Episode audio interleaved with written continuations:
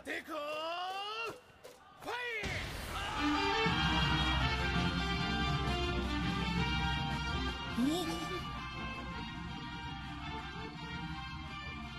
Hello，大家好，这里是 OK Radio，我是小然。本期是我自己的一个私货，主要是因为我这两年看了很多动漫，然后最近是我最喜欢的一个运动番《排球少年》的十周年活动，所以我叫了我的两个朋友小卷和星星来 一块儿聊一下这个动漫。首先，请他们给大家打个招呼吧。Hello，大家好，我是小卷。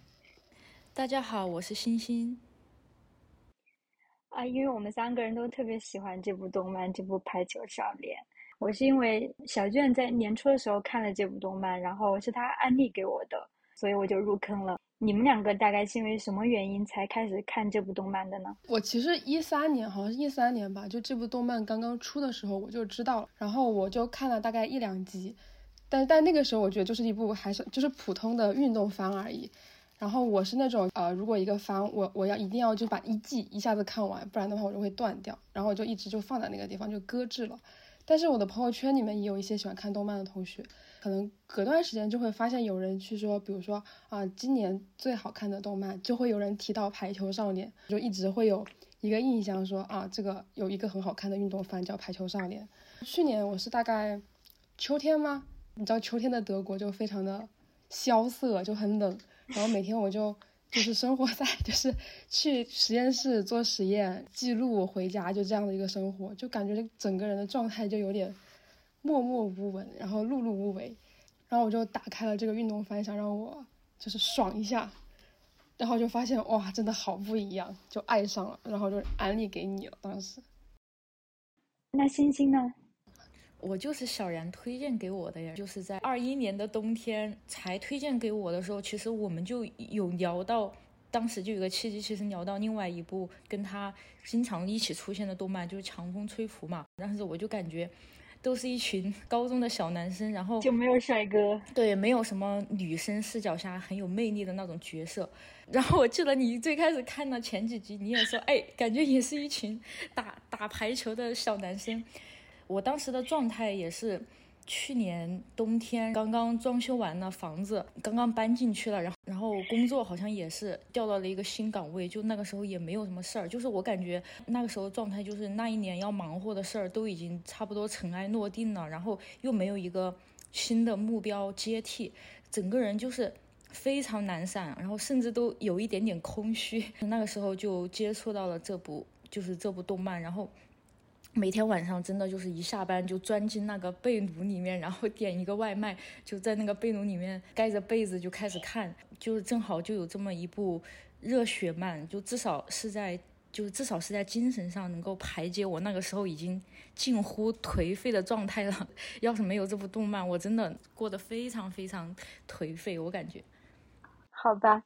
我们几乎就是一个连锁反应。小卷现在安利给我之后，然后我又推给你，然后我们今天就可以来聊。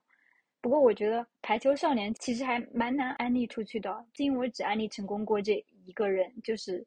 星星。但是我发现，就是喜欢看《排球少年》的人，就会真的非常喜欢。他就是喜欢上了，然后就比如说我上次在杜塞逛街的时候，就遇到了一个中国女生，然后她加了我之后，她发现我的那个朋友圈的那个封面是是白鸟泽。然后他就说：“哎，你喜欢看《排球少年》？”然后就聊上了，就真的就特别神奇。就我遇到好几个人，还有在日本的朋友，就是发现他喜欢，然后就发现他真超级喜欢，就那种状态。对，《排球少年》就跟我们前段时间在播客里面聊过的《一起同过窗》一样，是一个比较像一个榴莲一样一样的东西。如如果你喜欢上的话，就会特别特别沉迷，就会变成一个死忠粉。但是如果你不喜欢，可能就真的安利不出去。有一个原因是因为排球特别冷门，我觉得还有很多原因吧。其中一个就是，比如说这个标题“排球少年”，这听着就很像一个无脑的热血漫。其次就是，其实卷子看看运动番看的还挺多的，不过我其实不怎么看啊。我一直觉得日漫里面的运动番就好像是为了给人磕 CP，或者是给人无无脑无脑打鸡血一样。我就会有这种感觉，所以我就没有看，最开始就没看。对，因为因为确实就是其他的运动番会有一点，要么就是炒 CP，让就是让你磕磕磕，要么就是太奇幻了，这不是正常人会打出来的球的那种。网球王子是吗？对，网球王子就点名批评，这有点离谱。这个这个这个番，当时觉得它很特别，就是因为排球少年特别写实，每个人都很打着正常人会打的排球，然后世界观也很单纯，就是一群高中生想要在体育竞技这件事情上获得一个自己的满足感嘛。然后也没有什么很糟心的事情，就是你知道很多其他运动番，包括其他热血番，总会有点糟心的人和糟心的事让你很难受。但这这个番我从来都没有遇到过让我觉得很难受，或者是让我觉得不开心的一些剧情。对，所以看完之后就整个人的心态非常的阳光积极。对对对对对，充电的那种感觉。嗯，是的。那星星呢？觉得你如果要安利给别人的话，就这个番。到目前为止最打动你的地方是什么？因为它，啊，我先说一下吧。这个番的剧情其实特别简单，就是讲的一个叫乌野的乌野的高中，他们的一个排球部，他们这群高中生一路从从一个嗯不太起眼的状态，慢慢达到全国大赛。整个漫画内容就是这个，特别简单，也没有别的，里面没有什么恋爱剧情，也没有别的，嗯，学习啊、工作、生活全都没有，里面除了。排球之外，基本别的都没有。不过就是这样一一部番，就特别有魔力。就星星可以讲讲一下，为什么这个剧情这么简单，但是会觉得想要安利给别人。对于大部分来说，可能对于什么体育精神啊，或者是体育赛事的一些关注度，或者是体验感没有那么深。然后可能最开始接触这些运动番的时候，就带有我们最开始那种感觉，可能会比较枯燥，比较无聊。但是这一部，它就一定程度上算是比较颠覆非专业运动员或者是没有参与到一些专业赛事的观众，对于那种体育精神和比赛魅力的一些理解吧。就像你们说的，他没没有什么恋爱线啊，或者是没有什么正正反派呀，然后互相之间还勾心斗角之类的，给我们展现了一个最纯粹的那种体育方面的，就是能你能够遇到的一些事情。算是诠释的非常细致，然后对每一个人物都挖掘的非常的深入，出现了那么多次队伍，然后每一个队还有那么多人，然后还有或者是作者他就对于每一个人的优势，然后每一个队伍风格，或者是每一种取胜的方式，然后甚至是每一个教练他训练的理念都非常细致的刻画了出，他都会用差不多跟主角同等同等的那种笔墨来刻画吧。你就会感觉到，几乎是每一个人都有自己的闪光点。通过一场场比赛，把这些闪光点都，呃，安排在了一起，然后就非常能够明显感感觉到他们在互相碰撞，然后发生一些化学反应。就比如说乌野跟百鸟泽这种抗衡中得到了一些创新，或者是自己想要追求的一些变革。然后有的吧，就又在。就是属于那种，虽然是我我们是在对手的状态，但是我们比赛中因为互相欣赏而产生的一些羁绊，就比如说 乌野跟跟英居，就是他们之间就是那种亦亦敌亦友的那种状态，就也也很迷人，感觉你在里面能够看能够看到特别特别多精彩的就是亮点。嗯，是的，星星刚刚就有提到说。这个里面虽然说《排球少年》的主角是一个标准的 Jump 系的黄头发小太阳，整个人特别的开朗，然后一开始很普通，慢慢成成长起来，就是一个乍一看好像是一个普通普通运动番的主角。不过古关老师除了在这个主角之外，他还有很多的角色刻画都比较深入。我是觉得就总能在这个里面找到一个一个角色带入到自己，每个人肯定会跟其中的某一个角色会有共鸣的。我我突然想到，还有一点就是，我觉得我很我很喜欢这个番的地方，就是因为古管老师对场景还有情节的描述非常的细致。你会发现他们在呃参加排球比赛，无论是英哈预选赛或者是呃春高等等比赛的时候，你就发现。教练、然后球员、经理，然后包括他们比赛的主办方、观众，还有包括媒体等等，他都会有呃刻画到，会感觉到所有人对这样的一个体育运动就非常的重视。因为我我我我我们就是中国小孩，可能就是大部分参加高考这样的话，他们主要的呃任务就在高中的时候应该是学习，就其实社团活动这些东西对大部分人而言没有那么重要，所以也没有那么重视。但是我在这个呃氛围，就是在排球少年的氛围里面，我又感觉到一种，就是你的努力又被看到、有被重视的那种感觉。就是大家都很小心的去呵护自己的学弟，其实后辈的那些，嗯，呵护啊，他们的教他们如何去去应对球场当中的一些事情啊什么的。如果一个小孩子在这样的环境下成长以后，他可能长大以后也会去回馈别人的努力，也会去好好呵护别人的认真。就这一点让我非常的感动，也让我有一点羡慕。对，就觉得这个番里面的每一个人都特别热爱排球，当然他们热爱的程度也不一样，但是每个人都特别喜欢。啊，其次就是我我觉得这个番它还有一个特点就是它很好看。我的意思就是说，不会像很多剧或者是番会有点无聊，它整个球球赛过程特别刺激，好像比比我们看真的排球比赛要刺激一点。我当时看第三季。它第三季一共一共只有十集嘛，然后其实就是讲的乌野对战白鸟泽，然后我当时一口气全部看了，特别的刺激，就觉得根本就停不下来啊，跟那看那种悬疑电影一样，就是不可能停的。我那天晚上看的时候还在想，我就先看一半，然后我明天再看另外一半，根本不可能停下来的，一一个晚上就刷完了。是哦，特别好看，关于他们的战术什么的。而且我觉得，就是他用一整季，然后就描写一场对决，我觉得这这就是这个模式也是非常新颖，真的就是给这场比赛特别特别大的诚意，就每一个球，然后每每一个每一个反应，甚至连观众的那些都他都会给你，就是都展现出来一场比赛不同的视角，然后每一个细节，对你你你都算是诚意最大的一场一场比赛，就贡献给我们。是的，我们都有看过另外一部动漫叫《强风吹拂》，就刚刚说到，它一整季都是在讲排球赛嘛。乍一听会觉得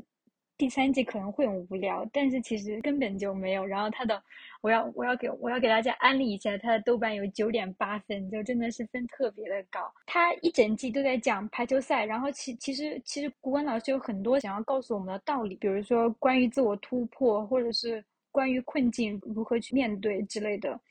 其实有很多道理，他想他想告诉我们，但是他都没有直白的说出来，他都是通过排球的方式，通过运动的方式，希望我们观众自己去从里面领悟出来。但是我后来看了《强风吹拂》，我就没有特别喜欢这个番。我觉得排球就是它没有那么直给，不会告诉你什么成长中的道理。但是《强风吹拂》就有一点了，它就有点，嗯，《强风吹拂》是一部讲。长跑讲江根一传的动漫，但其实它这个动漫里面没有很很详细的去讲他们跑步的过程，更多的讲的是他们因为人生特别的迷茫，然后因为因为这场长跑给他们带来的改变，所以我相对我就更喜欢排球少年这个方式，他会通过运动的方式需要我们自己去吸收。自己去领悟，而不是说作者就告诉我们了，他他想他想告诉我们什么道理，他想给予我们什么能能量这样子。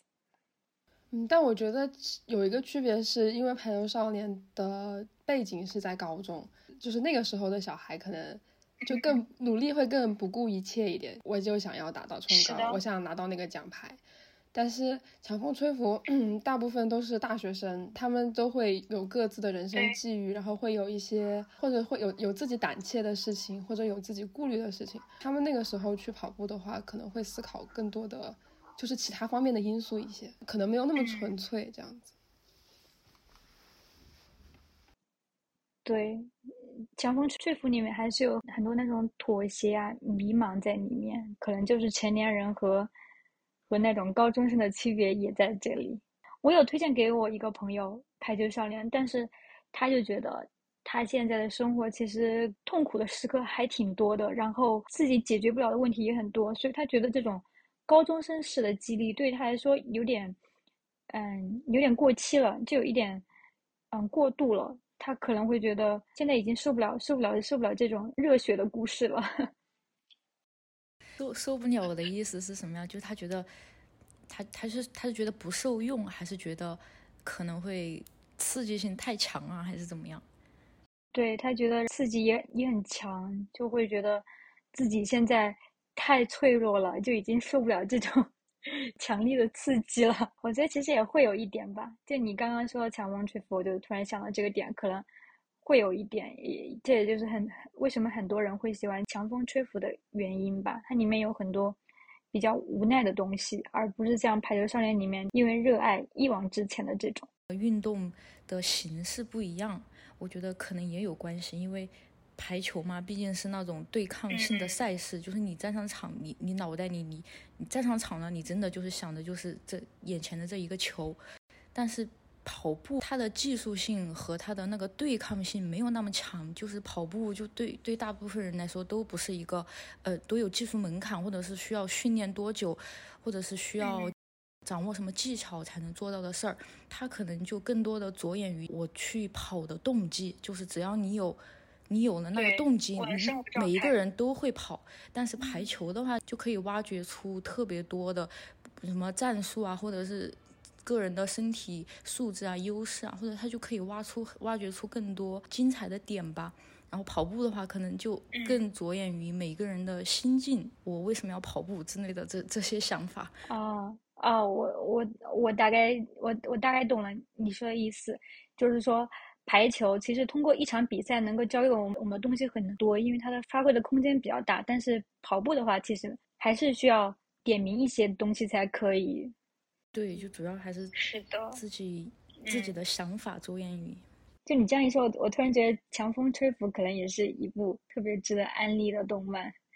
也很厉害，因为它在豆瓣上也有九点六分。它更多的是就是跑起来的姿态，我一个在有一个往前进的姿态。其实我生活中有很多各种各样的问题，我没有办法解决，但是我因为这个运动让我有了一个愿意往前走的那个姿态或者是态度。它可能更多的是着重于这一点，而并不是我通过运动真的能解决我什么样的问题这样子。嗯，是的，是的，因为毕竟他们最后也没有说取得一个成果。他们就是一群普通人，然后去参加香香根一传排球少年里面，呃，角色特别的多，主角应该就是翔阳和隐山飞雄是吧？日向排球少年的主角是一个，一个是日向是什么副攻吗？算是副攻，他是副攻。对，其实他主角还挺还还挺标准运动番的，一个是一个小小太阳副攻，然后是一个成。橙子头，然后另外一个是一个冷脸二二传手，我感觉这种在日漫里面，在日漫里面这种的这种的搭配好多哦，一个小太阳配一个配一个特别冷冷漠的人。但是虽然主角是他们两个，其实还有很多别的角色也讲的比较深入。我我记得星星特别喜欢想向阳，特别喜欢其中的那个橘子头日向向阳。他是你最喜欢的一个角色吗？我觉得是的。我我为什么喜欢日向翔阳？就像你刚才说的一样，就是里面的人，你总有一个可以代入自己。但是我觉得还有一个说法，就是里面有有一个人，你总可以你。从他身上获取获取能量，所以说才会有后来的排球选选老公现象。就总有一个人你觉得可以给你给你支撑。可能因为我本身就是，我觉得我算是一个稍微有点悲观的人吧。看到翔阳，我我我可能心里真的就会有那个月那样的心理，就是觉得啊，这这有什么需要？这么拼命的，或者是我我明明很多事情我也看不到任何希望，为什么他就笃定的就能相信？那我以后一定会打进春高。那他面对牛岛的时候说：“我以后一定会打败你。”就是就是那种笃定，我从来没有体验过，也不也不理解。但是我觉得，就是对于我个人来说，特别特别需要。可能很多身边的人会给你鼓励，给你安慰，但是他们可能。给你一些语言上的支持，但是到他那种笃定的程度，就是能够在你的信念感上给你一些感染力和影响力的人，真的是特别特别少。嗯，然后日向小阳，我觉得就是有一个，嗯，有一个这种力量的人，他他会对你整个人的就是信念感就能够感染到你，可能跟他一起，呃，一起参加什么。一些赛事，你你也就是理性上你也是没有看到任何就是新的突破口或希望，但是只要有他在那儿，你你你可能当时那个信念感就已经被被点燃了。然后我觉得我们生活中遇到很多事儿都是这样啊，过于理性的或者是从现实上分析，真的就是看不看不到什么希望，就有太多看不到希望的事儿。如果真的是这样的话，就是你生活中可能很多事儿就会开展不下去，就会慢慢的丧失动力。但是有这样一个人在你身边，你就会。不断的被激励吧，就是那种无老师的热血，就是我现在觉得我还我我还蛮向往这种无老师的热血的。就是对于可能对于偏悲观一点的人来说，他就需要一些无老师的那种热血和激情来支撑他，先慢慢把一些事情慢慢去做起来，然后一边做可能才会看到一些希望，不然的话那就直接就不开始了很多事情，然后就整个人就越来越沮丧，越来越悲观。是的。我很赞同星星说的，好像自己在上学或者年纪更小一点的时候，对这种无脑式的热血是非常不屑一顾的，觉得这种打鸡血的东西过于中二了。那个时候就很，比如我上大学的时候就很沉迷沉迷日本的那种丧丧文化，就很喜欢看那种特别丧的日剧之类的，然后特别丧的书。但是现在工作之后，现在真的真的自己生活缺少了很多能量之后，发现这种。热血真的是一个非常非常好非常好的东西。我记得里面就有一集是乌野，他有一个排球经理叫谷地仁仁花，然后仁花刚成为经理的时候，他就问他：“你为什么就是这么想这么喜欢排球，要这么拼命去训练吧？”然后日向的回答是：“不想说还需要理由吗？”他说：“就跟吃饭一样，吃饭也不需要什么不需要什么理由。”就对排球的饥饿感就已经到了这种程度。但其实我我有想过，为什么日向会这么感染人，就是因为，因为我我也会看其他的热血番，然后他们的那些小太阳型的主角的话，他们可能很多的是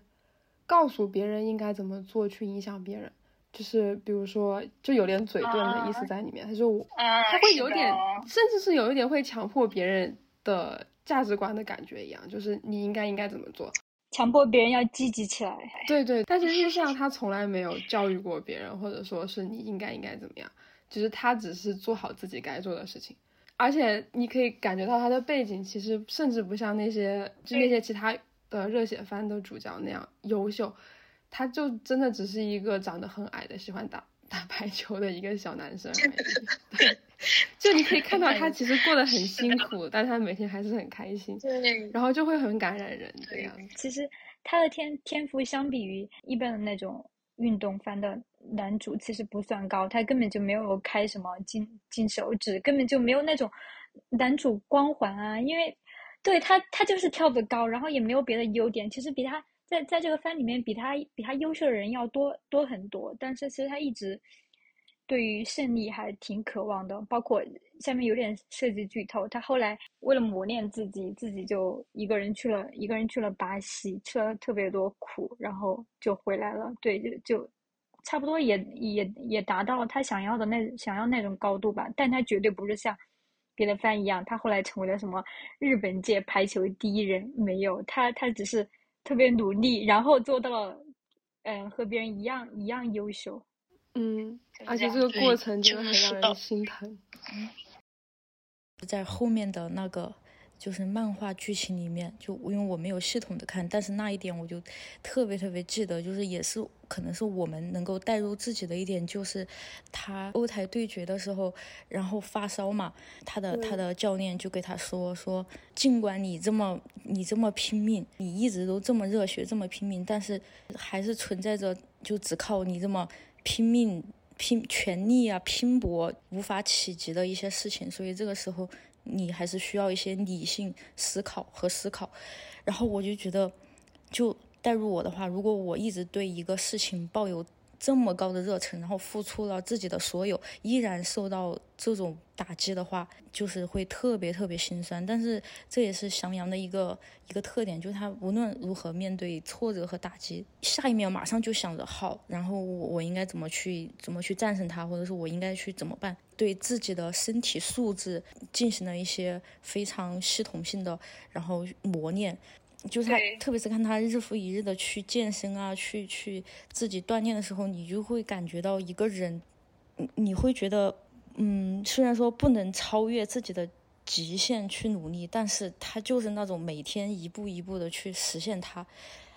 把那些就是之前所感受到的一些焦虑啊、一些痛苦，然后都都化作了那种非常对成功更加以可能对成长更深的饥饿感，然后把它转化为生活中一些养料，然后来支撑自己去慢慢就是慢慢去向自己的目标。每天进一步，就是这种踏实的感觉，我觉得 已经很少很少没有见到过了。因为现在很多环境，就是你看到的都是那种啊，别人怎么一蹴而就，怎么怎么点，然后突然之间有金手指或者怎么怎么天赋异禀。他把这种漫长的、很艰涩的，或者是充满那些焦虑、痛苦的一些过程展现给你，我觉得可能对于我们每一个人来说，都是有一些安慰，就会让我们每一个人也能够就变得不急不躁一些。啊，是的哦，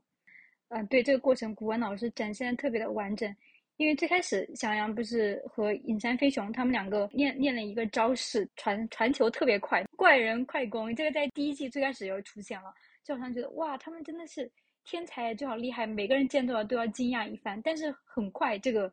这个技能就就变得普通了，因为他们就还是有就会有人缺陷，然后是快攻的速度。对，就是这个这个这个快攻就开始普通，然后他们也是就一步一步的成长起来，没有说像就好像找到一个什么武功武功秘籍一样，然后一下子就成为成为大牛，就跟那个张无忌一样，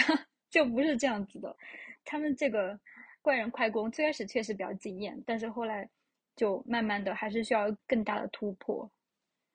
古关老师对整个。整个日向的成长过程还挺还挺明确的，然后其中也有受到特别多的挫折，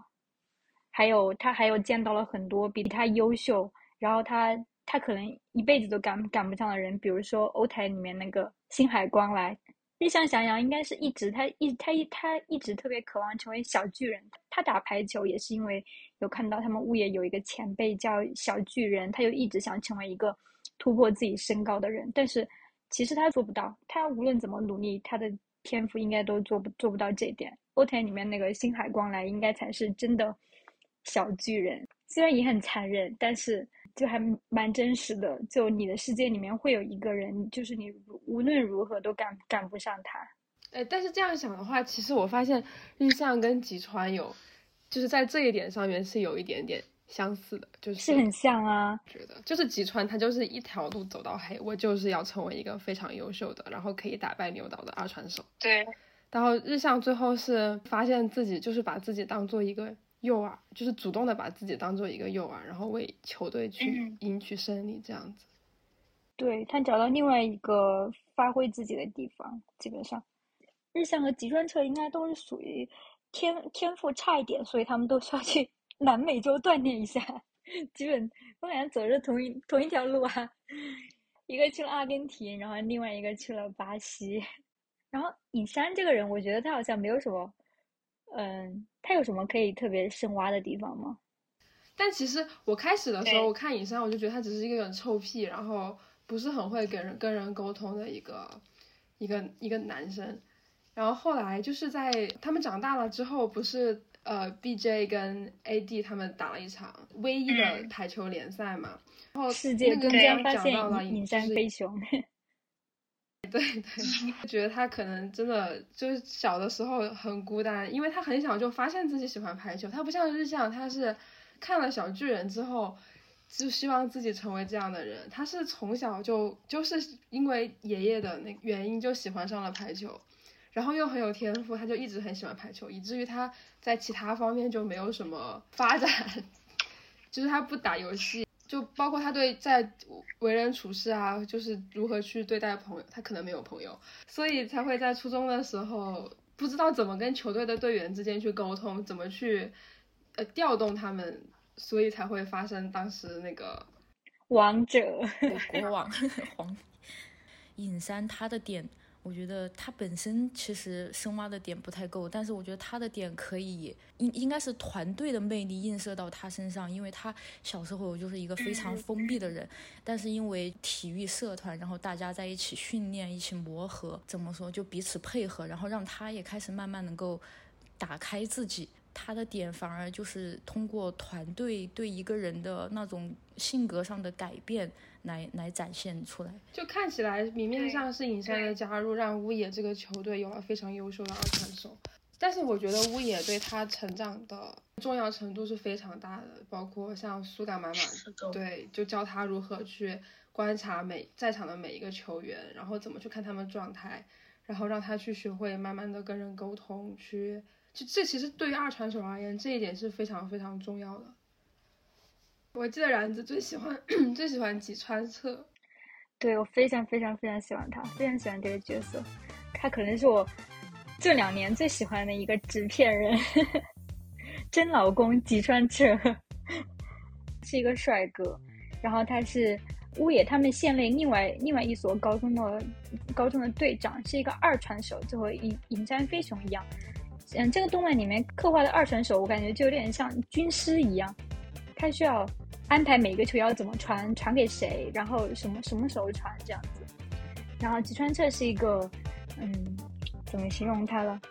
我喜欢他其实是因为看了第二季的那一集，我下面我们那个提纲里面下面就有写到《排球少年》票选的十佳剧集，我喜我彻底喜欢上它是因为我看了那个第二名第二季的最后倒数第二集吧，叫《极限开关》。哦，就是他说出那个才华是可以栽培的那那一集，对吧？对对对，因为吉川彻日向想阳一样是对排球特别特别热爱的一个一个人。他们里面其实大家都很喜欢，但是其实每个人对排球的热爱程度不一样。但是像吉川彻和日向这种就是属于第一梯队的，他们是特别热爱，好像他们的生命中最重要的事情就是排球。然后他也特别渴望成为一个优秀的二传手，但是因为他们县内有另外一个高校，那个高校里面就有一个天才主攻，那个是卷子最喜欢的人，叫刘导若利。对，因为吉川彻一直跟他在一个县，然后一直比赛，从初中三年到高中三年，他从来没有打进过全国赛。虽然这有点涉及剧透了，对，他就一直特别的痛苦，他因为这件事儿就觉得自己好像是一个普通人，别人就是天才。包括他初中和隐山飞雄是同一个队，在隐山入队之后，他就会特别的怀疑自己，觉得刘岛若利、隐山飞雄这种人，就是他永远都企及不到高度，他们就是真正的排球天才，他无论怎么努力，他都打败不了他们。啊，吉川就是一个一个这样子的人，他就在第一集里面还有一个特别有有名的标题，在第一集里面叫吉吉川彻不是天才。他其实是一个特别强的人，不过他所有的一切都是靠他努力来获得的。不过他有一个特别大的才能，就是他能够把他们队里面每一个人的才能发挥到最高点。他作为一个一个一个队长，可以调动所有人。我觉得我这么喜欢他，可能是因为他真的是一个美强惨。高中三年、初中三年，一直活在 牛岛若利的阴影下，一直没有进过那个那个全国赛，这让我觉得特别悲伤，特别的无力。不过他后来。这个剧透就是他后来去到阿根廷，然后最后在二零二二一年的时候，他就是作为阿根廷的国家队成员回来来对战他们了，就相当于扬眉吐气的回来了。因为他是帅哥，他长得真的很帅，然后又很华丽。帅哥的身世竟然非常的悲惨，而且还很努力的时候，就而且我觉得他其实最后想要的并不是说我要拿到那个冠军，他可能只是想打败他想打败的人而已。就是他会有一直，他一直有一个想很高的目标，想去，想去呃攀登他这样子。他并不是说我只是想要那个胜利而已。就这个人还蛮有野心的，其实。嗯，是的，是的，他是一个非常有有野心的人。我记得在第二季的结尾，他的那个朋友叫岩泉一就说过他，你你可能这这一辈子都不会幸福吧？我觉得他可能就是这样子，因为他的欲望特别的大。他这一辈子就是一直想突破突破自己，嗯，虽然说刘导若丽是他的心理阴影，不过在初中和高中的时候，刘导若丽都一直在招揽他，希望和他一块合作，因为他特别欣赏他。但是我们，但是我们刘总非常不会不会讲话，就只会用羞辱别人的方式来招揽别人，就就来刺激别人，真的是他非常不会讲话。所以他就一直没有招揽到，然后，然后吉川彻自己的自尊心也是非常的强，他他其实如果跟刘岛若尼合作，他是绝对可以进全国赛的，然后可以见到更多优秀的选手。就是按他的说法，他的才能觉醒的也不会这么慢。他如果能够进全国赛的话，但是就是因为我们的刘总每次都说一些不好听的话，所以就一直没有招揽到他。也许他是不是就不愿意加入牛导他们队？可能他就更想跟牛导当对手，而不是当队友。就他一直想要，就是想去战胜他。对，就而不是说我你强，然后我就可以跟你一起，而是你强，我我我要作为你的对手打败你，我不要当你的队友，所以他就不愿意加入牛岛的队。对，吉川彻是一个好胜心特别强的人，包括他在输了比赛之后就义无反顾的一人去了阿根廷，因为他的恩师在那边，在包括南美那边都是排排球强国吧，他也去那边训练了，感觉他在那边肯定特别的苦，特别心疼。哦，我想说，那个古管老师对吉川彻其实很偏爱，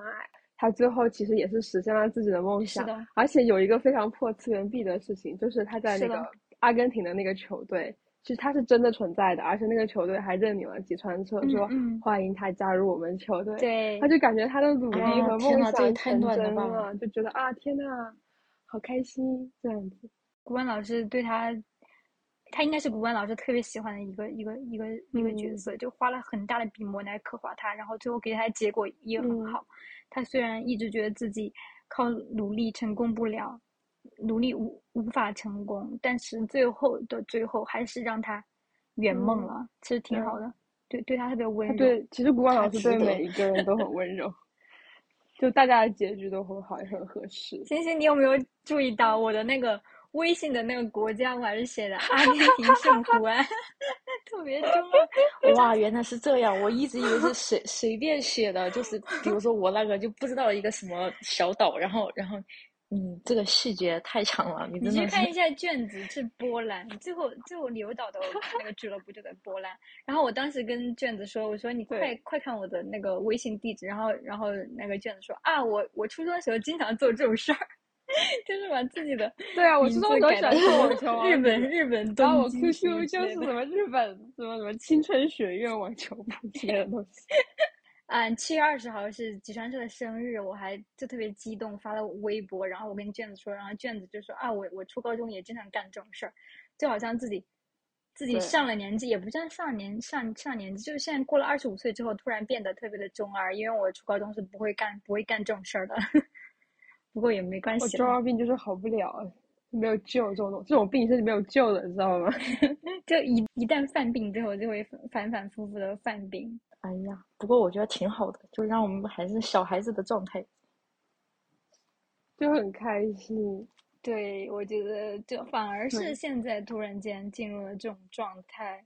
真的是很快乐。哦，我们刚刚聊到吉川车就。就顺便聊聊一下我们小卷最喜欢的一个角色刘岛若利。我再说也补充一句，我们三个都是宜昌人，可能会 N 跟 L 分不清楚，就是就是这样子的。我们那里的特色就是这样子，我们的特色就是呢和呢不分。牛岛若立，你先说两个，我觉得也没有区别。我我们是自己说不出来，然后也听不出来这有什么区别，笑死我。嗯，我最喜欢他的角色就是牛岛若立，他在《排球少年》是一个非常有天赋，然后是一个左撇子，然后家境也很好，就是就是一个非常完美的排球人设，他就是为排球而生的一个人。那么你会觉得这样的一个人，就是在《排球少年》整部剧里面是所有人都崇拜的对象，就是大家都很崇拜他，觉得他好厉害，他是一个大王牌。牛岛吹。对，都是刘导吹和和吉川彻这样的扭曲的刘导吹，就是大概是这样的一个 地位。对，不过吉川彻是刘导若你得不到的男人。对他确实是牛岛得不到的男人。我觉得他很特别的在于，很多前期的大王牌或者是就是一个大 boss，他可能只是主角的一个攀登的一个高峰之一而已，他可能是他才获得成功的垫脚石，甚至主角在过关的时候碰到一个。对，怪对，但是刘导就是从头到尾都是王牌，就是他就是一直都是最强，这一点还就是还挺挺特别的。然后而且牛导长得也非常的帅气，非常的性感，对他非常的性感。然后然后大家其实你喜欢他的原因只是因为这个，呃，对，这是很重要的一个原因。他真的很性感，而且他是一个天然呆。他虽然他虽然很强，但是他竟然是一个小憨憨，就很有反差。就所以这个角色对我而言就很有魅力。但然后我觉得刘导有一点就是，可能也是因为他是一个天然呆，就是他他所有的想法都非常的天然，也非常的，呃，非常的直线。他觉得我是一个有天赋的人，然后我我很嗯怎么说？然后我从小就获得了，就他他他爸爸曾经是一个职业选手，所以我获得了很好的排球的，就是基础教育。然后我长得也很高，我还是一个左撇子，然后我也很努力的训练，所以我可以获得成功。就是他有一种那种自信，就是因为他这样的一个逻辑，就他觉得他他的成功或者说是他的成这些成绩都是他他的呃环境和他的能力所造就的。所以我觉得就是因为他这样的天然，所以他在成为王牌的这个过程中就没有什么心理压力。其实，在削谷和洛板有一场球赛。他们有日本的这三大主攻手，有一个就是桐生八，也是一个王牌。然后他在跟牛导曾经打球的时候，就有一个回想，他就说他觉得他跟牛导之间的区别在于，牛导就是他无论在什么时候都都相信自己是王牌，都相信自己这个球拿到拿到手上就可以得分，就无论无论他在多么危险的情况下，他都非常相信自己的能力。就虽然是因为他的性格上的天然呆造就的。但是我觉得这其实是，呃，心态很强大的一个表现。就他不像不像有一些人，他会觉得我的对手可能没有给我传很好的球，但是因为我是王牌，我一定要拿到这个这个分或者怎么样，他就没他不会给自己灌输这样的压力，他就觉得自己很强，所以我强的理所当然这样的感觉。因为他很简单，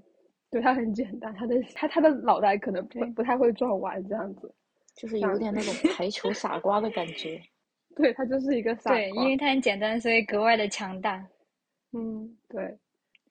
因为我自己不太关注什么，比如说排球啊，或者是各种运动啊。我我我其实是个不爱运动人，但我猜可能很多，其实这种职业选手中这种人其实还是挺多的，就是因为简单，所以因为比较纯纯粹，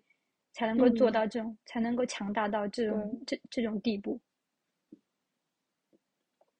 对，其实我觉得有可能是这样，确实是这个样子，就是很纯粹，没有什么别的杂念这个样子。嗯，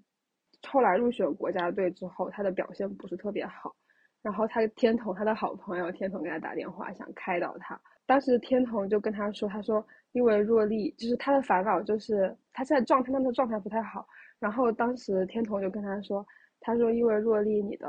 哦，因为你太弱了，大家其实对你你如何变强并不感兴趣，他只想看单纯的强者可以打败那种可能身高很高、力量很强的外国人那样的强者。然后刘导就说，那如果只是这样子的话，他是可以做到的。就是他觉得通过他他其实他的观念里面就是觉得，如果我足够努力，那我就是可以变强。那变强对于我而言就是一件可以做到的事情，这没有什么难的。他就很简单，他不会讲他是多么多么的难，他会讲只要我可以做到，那就没有什么好担心的，就是非常非常纯粹、思想很强大的一个人。我想到有一个细节是，刘导罗尼是一个看看那种相扑杂志，连脱毛广告都会照单全收的人，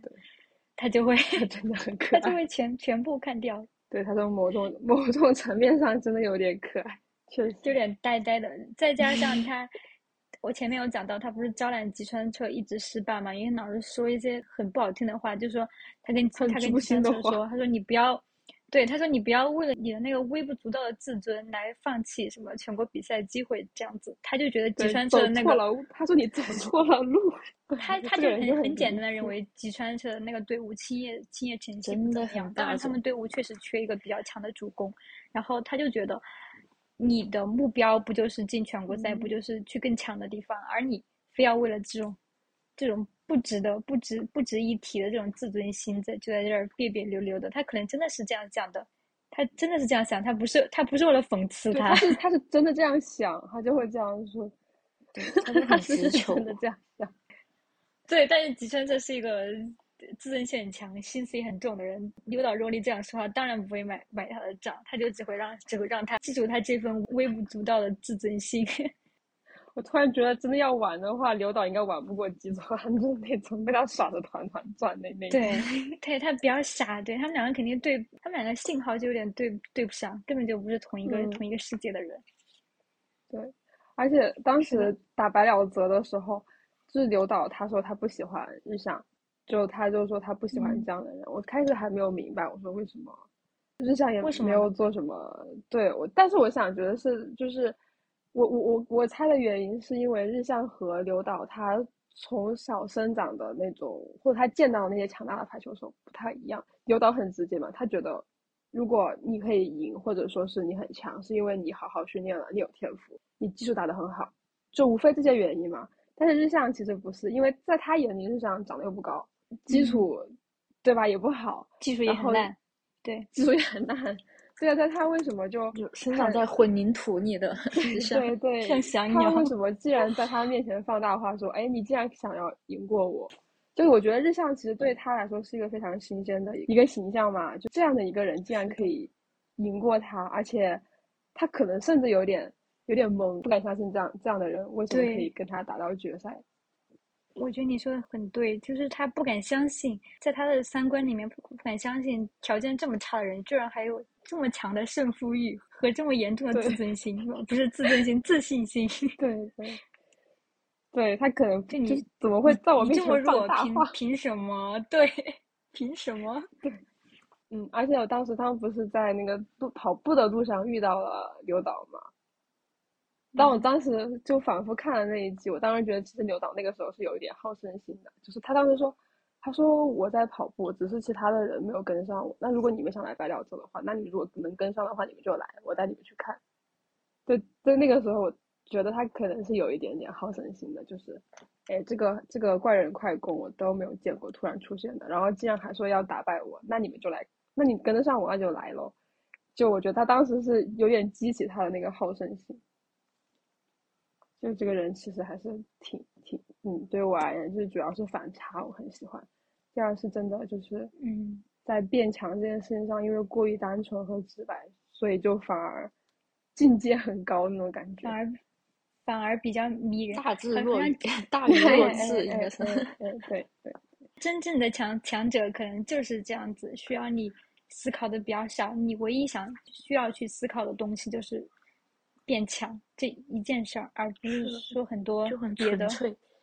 嗯，我想象中的运动员就应该是刘导若离这个样子的。我本来之前我对刘导就没什么记忆，除了他经常出现在乙女文里面，因为他是一个 肌肉猛男，所以经常出现在那种！老福特的乙女文里面。但我其实对他记忆特别浅，get 不到他吸引人哦的地方。但是好像刚刚卷子讲完之后，我就有觉得，确实他也是一个比较有特点的人。嗯，我记得西西是喜欢喜欢黑尾吗？啊，对其实他他那个就喜欢黑尾是是的，他就？缠别人身就是子，那段时间，哎呀，对，大家都是本质就是本质上是一样的，都是缠人家就身子。大 家看完，对，就看完现在的番，然后一直等不来更新，就开始在那里开始在那里茶余饭后的选选男友、选老公了。然后好嗯。像最开始很很很很久之前问我的时候，男友我就就是非常非常果断的就选了黑尾，因为嗯。可能其他的运动员他们的整体的形象还是偏向于那种传统的比较朴实、比较阳光的那种风格，但是黑尾他就很骚气，他就 他的那个发型、那个刘海儿就很潮、很骚气。嗯对，运动实力也很强。通过他跟那个研磨之间的相处，你就能感觉到他也是非常很细心，很可以说是对自己在意的人的话，是一个暖男吧，很细心的一个人，很会照顾自己就是在意的呃朋友的那种人。而且就是他们集训的那一段，你就感觉他对就是其他的其他队的成员，总体来说也是一个非常阳光、非常非常照顾、非常开朗的那种形象。哇，我就觉得这样的人性格又好，长得又帅，然后也 其实排球实力也很强，就嗯是完美的那种老公形象，然后经常还看着啊潮潮的、帅帅的那种感觉。然后我果然翻了 B 站，我的天呐，就是就是那种各种击穿跳舞的，就只要他一出来，大家都是什么各种各种他那种很潮的跳舞的视频，就大家都觉得他跟那种现在就很火的那种运动型男，就是那种形象很契合。对，我也哦想到一个安利《排球少年》的理由。虽然《排球少年》是一个运动番，但是里面还是有帅哥的。就吉川彻可能男友力不太够，但是黑尾铁朗绝对是一个 可以可以去当可以去当梦女的人。他确他确实很帅，然后再加上他是东京球队的，别人是城里人，好吗？City 种人家是大城市的好吗 对，跟他们这种仙台的不一样。City 然后 boy，，如果就是想看那种，嗯，想当梦女，想看帅哥潮男，对，可以去喜欢鹤尾铁郎，他还是一个特别，对，再加上他有他有 CP 他在里面，应该是唯一唯一 CP 吧，可以磕就在我看来，CP，可以当梦女。对，他里面他有 CP，鹤尾铁郎是有 CP 的，我很我很喜欢他的 CP，叫孤爪真的眼魔，孤爪夜魔，然后两个人是青梅竹马，也还挺好磕的。黑尾铁朗的 CV 和五条悟是同一个人，就你可以想象出来那种风格，可以 又骚气又帅狂拽酷炫。是的，是的，还跟五跟五条五条悟可能也没有特别大的差别，在我看来哦。当然，五条悟的嗯粉丝不要因为这句话喷我。但他们气质上是有一点点像。是有一点点像在气质上是的。对，是有一点点像的，就很帅，就是很帅，又很有男男友力，特别有性性张力，鹤尾铁郎。哎，对对对，就是那种荷尔蒙爆表那种帅。西西是不是也很喜欢那个？你是不是因为那个入入坑的？就是那个三馆夏日集训，呃我也是那个时候突然就是沉迷上的。啊，对，那西西是为什么看到这一段这一段突然入坑？小排球的另外一个就是，呃，方面就是它有人物刻画，它也有那种氛围渲渲染，就是那一段就是把那种，就像一个那种夏令营或者社团社团的那种集训的魅力，那种氛围感渲染的太足了，你就会。嗯，或者很向往，或者是想起自己可能也在某一个夏天或者假期参加了一个很棒的活动，然后遇到了一些特别有意思的人，然后你们在一起，自己也得到成长，然后嗯，相处的也很愉快，就是能够勾起你这方面的一些回忆，或者是如果没有回忆的话，也会让你特别向往这样一段经历。那几集就完全沉浸在他们那种集训时，大家白天就非常充实，然后能够学到很多东西，那种就是很充实的那种获得感的那种获得感和满足感中，然后休息的时候也能够感受到他们之间就是在场外的那种互相之间碰撞，然后互相之间产生的友谊，然后一起享受那种技术上的探讨也好，或者是几个那种 傻瓜直球之间那种就是那种很单纯的互相之间玩一些。就是一起吃肉啊，这种一起吃西瓜，一起一起跑步啊，这种很简单式的、非常简单的乐趣也好，你都能够感受到。然后，哎呀，就给看完之后，就给我的感觉就是好想加入他们，就很想一直沉浸在这种集训的氛围里面。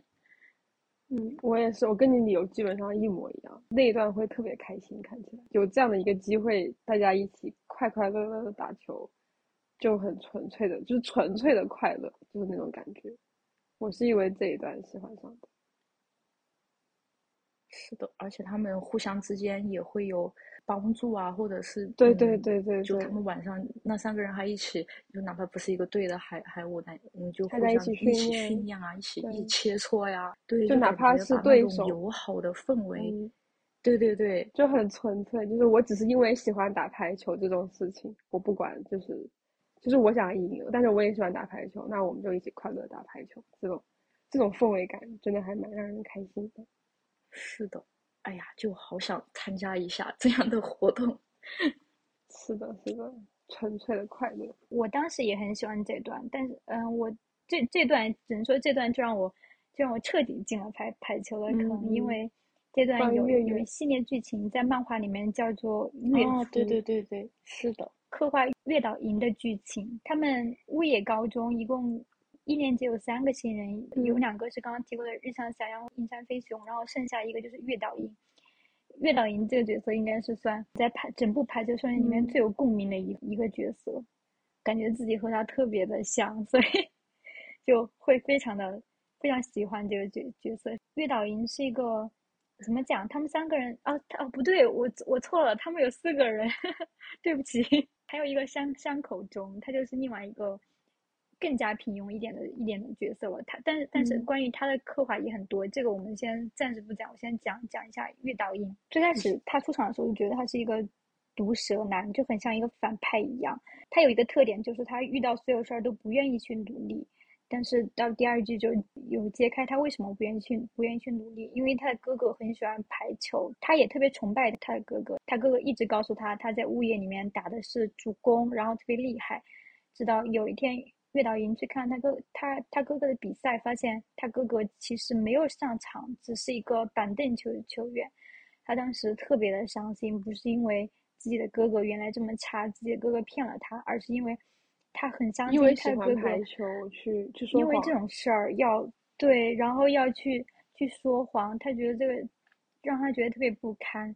所以他一直不想去努力，因为他害怕自己在一件事儿上投入过多的精力之后，就发现自己成功不了，他他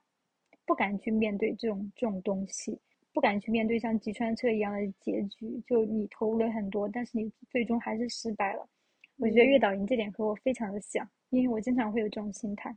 嗯在一个东西上不敢过多努力，因为害怕自己发现努力之后会失败，就是面对不了这种结结局。但是月初那段剧情就有想啊，那段时间觉得日向确实比较卷，他们所有人都是会留下来，然后加练，只有月岛银一个人，他会到点下班 就走了，他就说不就是一个，不就是一个。社社不就是一个社社团活动吗？我为什么嗯要付出这么多的努力？但其实他自己的内心是很喜欢排球的，但是他害怕，所以他不愿意去努力。当然，他最后在卷王日向的带动下，自己也开始慢慢的努力了起来，直到他就好像自己就有了有了有了一点觉悟，嗯，就不再去就是去直面自己自己内心的那份害怕，对于失败的害怕。嗯，然后到第三季，他就有一个特别高高光的表现。高光时刻。第三季那有集应该是整个目前整个动漫剧情中最精最精彩的一集。第三季叫《月之奴》。前段时间排球少年有出一个十周年的企划，就是讲他们十年之后的样子。然后古关老师给月岛英的寄语是：今天依然在热爱排排球。我当时看见这点就就是忍忍不住哭了，就觉得月岛嗯，就觉得特别感动吧。月岛其实还是一个喜欢喜欢排球的人，他因为这段经历，他到之后虽然他从从事的不是这方面的工作，他在一个博物馆工作，但是他还是在一个二级球嗯队里面打球，因为这份觉悟，他的台蛙，是的，他的嗯热爱就一直有保持下来。在第二季集集训的时候，木兔有木木兔也是东京的一个选手，他有问过月岛银，问他喜不喜欢排球，然后月岛英说就就那样吧。然后，嗯，木兔说那是因为你打的太菜了，你没有体验到排球的快乐。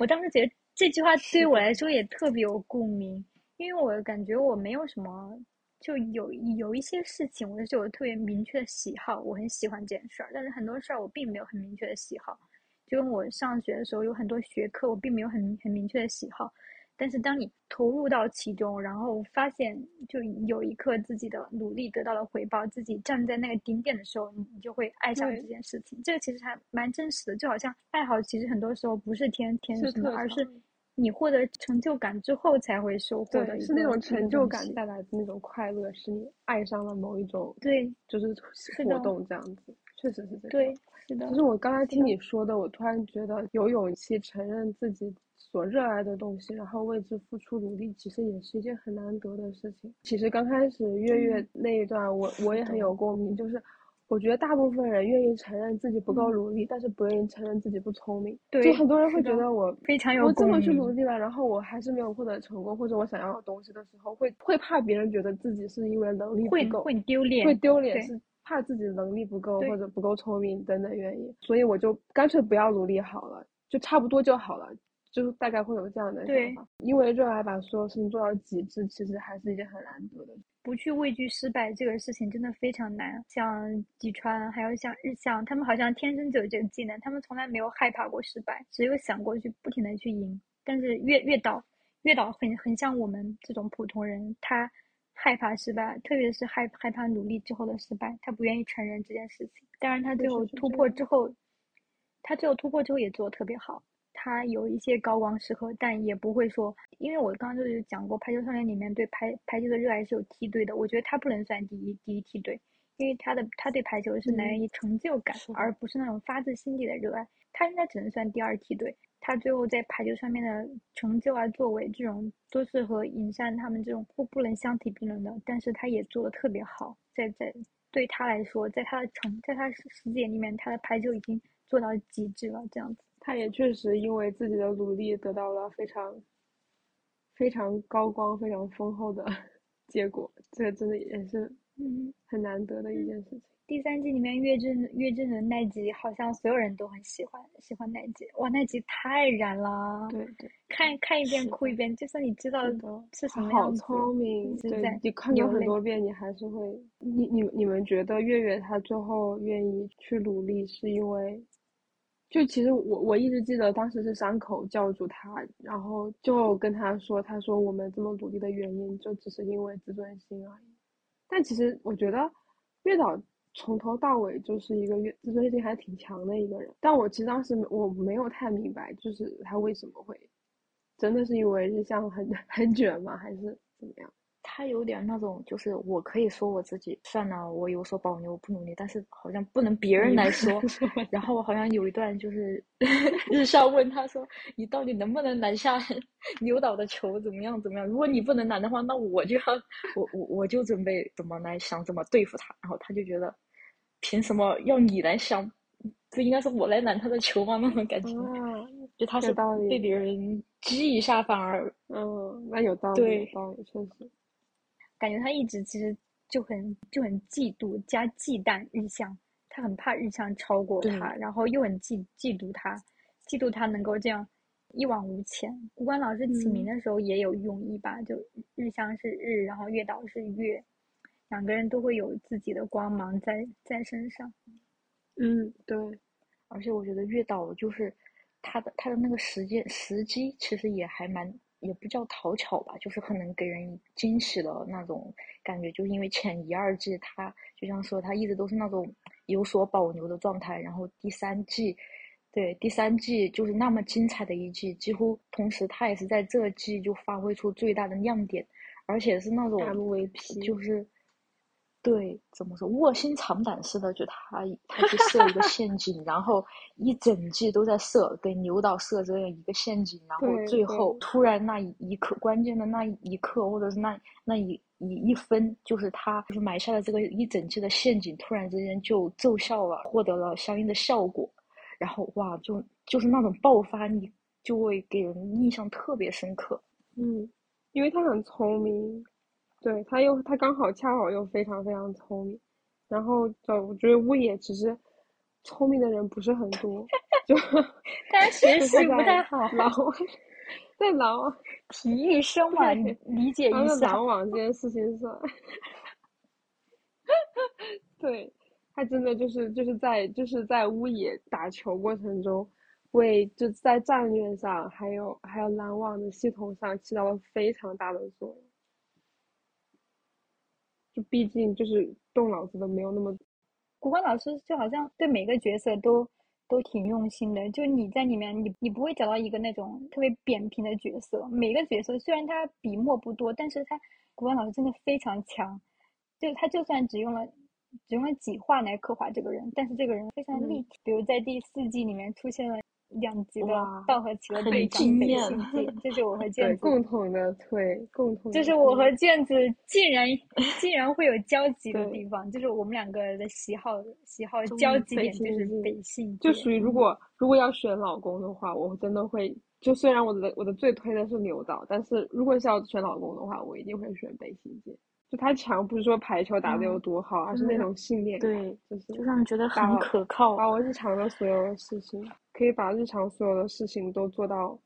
做到该做的地方。因为我是一个有的时候喜欢偷懒的人，就是我可能就是有些事情就很细节的一些事情，我不想管，我就我就不想管，我觉得就不会和我对我的结果或者说是呃什么很大的事情有什么影响之类的，那我就不想管。但是我觉得北北就是那种这些事情我要做好，这是我该做的，那我就把它做好。然后不管它重不重要，或者嗯，或者说它它会不会影响我，然后然后至于结果这种东西，那我就。交给就是这是我过程的副产物嘛，他当时说我这样，是的，结果是过程的副产物，那我就把我事情做好之后，结果会会我会有好的收获跟回报的。然后我当时就觉得他一个人能够把所有的细节，我卫生、吃饭、排球、训练，所有的事情都做好，其实还蛮难的。就因为我我太喜欢偷懒了，所以我还挺羡慕这样的人。北新界在我眼中就是一个完美男人的形象，几乎。他原来有说过，重复细致这种事情让我感觉特别的舒心。他好像把日常中的每一件小事儿都做到了极致，每一件他能够做到的事儿，他都做到做到极致，并且他有一个特别大的特点，就是他在球场上从来不会紧张。他觉得他的内心特别强大，他就觉得自己平常是什么样子，他在球场上就会是什么样子，从来不会为担心，他不会他也不。他也不会对自己有特别高的期待，对他能够很精准的判断自己是什么样的水平，然后自己能够做到什么，他能做到他能够做到最好。我感觉他就是那种不断的向我们强调就行动这这两个字的重要性的那种人。刚才卷子也提到，他就说过，他说什么构筑起我这个人的就是我每一天的行为，然后结果不过是副产物，不断的跟你强调你把该做的都做到位了，然后。至于结果是怎么样，也不是说我把它都做到位了，我就一定能够保证我有一个不错的结果。但是没有必要去在意那个结果了，就是完全是一种新的，就是另外一种理念吧，着眼于结果而去引导我的行为，而是我就只关注。我该做到的行为，然后结果我我可以选择反而去不怎么关注它。其实这很难，这真的很难。就对结果不抱期待，或者说是不抱幻想，无欲则刚嘛，有一种那种。北京界公佑公志他们在看那个欧台的比赛的时候，最后，虽然我那场还没看，然后我也不记得欧欧台的宙神信郎是是他吗？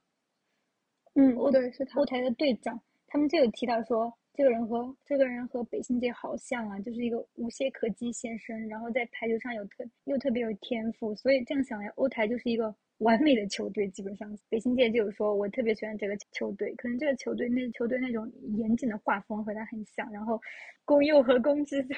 觉得他们的队长特别害怕，对，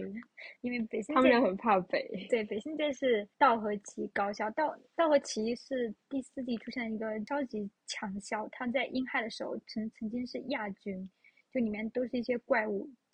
道和旗里面最后基本上有三个人去了国家队，都很厉害。但是北是一个一直都不是首发，但是他能够他他能够让球球队的每一个人都很敬畏他。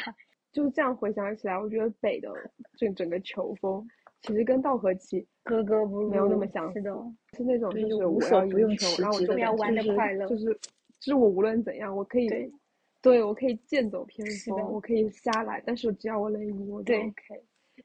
对 对对，我很喜欢道和就是那种稳，特别稳，我不会出错，因为我没有期待。哦，我很喜欢他们的条幅，我特别喜欢道和棋的条。原来看那个，就 B 站有一个 UP 主叫卡卡，就是嗯。口字旁那边一个卡片的卡，可以推荐一下他。他讲了很多关于排球少年的视频，他就有提到，他觉得道和棋很像高配版的条扇四。条扇四是他们在第二季还在县内打时候遇到一个队伍，然后他们那个队伍的核心就是快乐排球，他们觉得一定要在排球场上玩玩的快乐。其实你打排球不能只有快乐啊，你缺少一些计划，这样子的话你就很容易失败。然后道和棋就很像一个高配版的条扇四。然后卷子讲到他们特别的剑走偏锋，但是北剑在这里当上了队长，相当于他有点像那种，他怕他们玩脱了，然后去镇住他们的那种角色，对，就有一种那种制衡的感觉，对，是的，对对制衡。但是最让我理解不了的是，就北他高三了毕业之后，下一下一届道和棋的队长居然是公佑哎，为什么？宫佑真的是宫佑可以当可以当队长吗？是因为他不当队长，是宫佑，他不当队长会瞧气吧？然后 我觉得有可能 是的，所有的什么 title 或者目光都必须放在他这里来，因为他是一个花孔雀，他是一个花孔雀，真的。他们稻荷崎其实在日向他们高一的时候是输给了他们，在春高的时候，他们在英亥是亚军，然后在春高的时候输给了物业物业高中。其实我都我觉得可能是因为动漫组做的不太好吧，让我我我我有点我有点理解不了为什么道和奇在那场会输给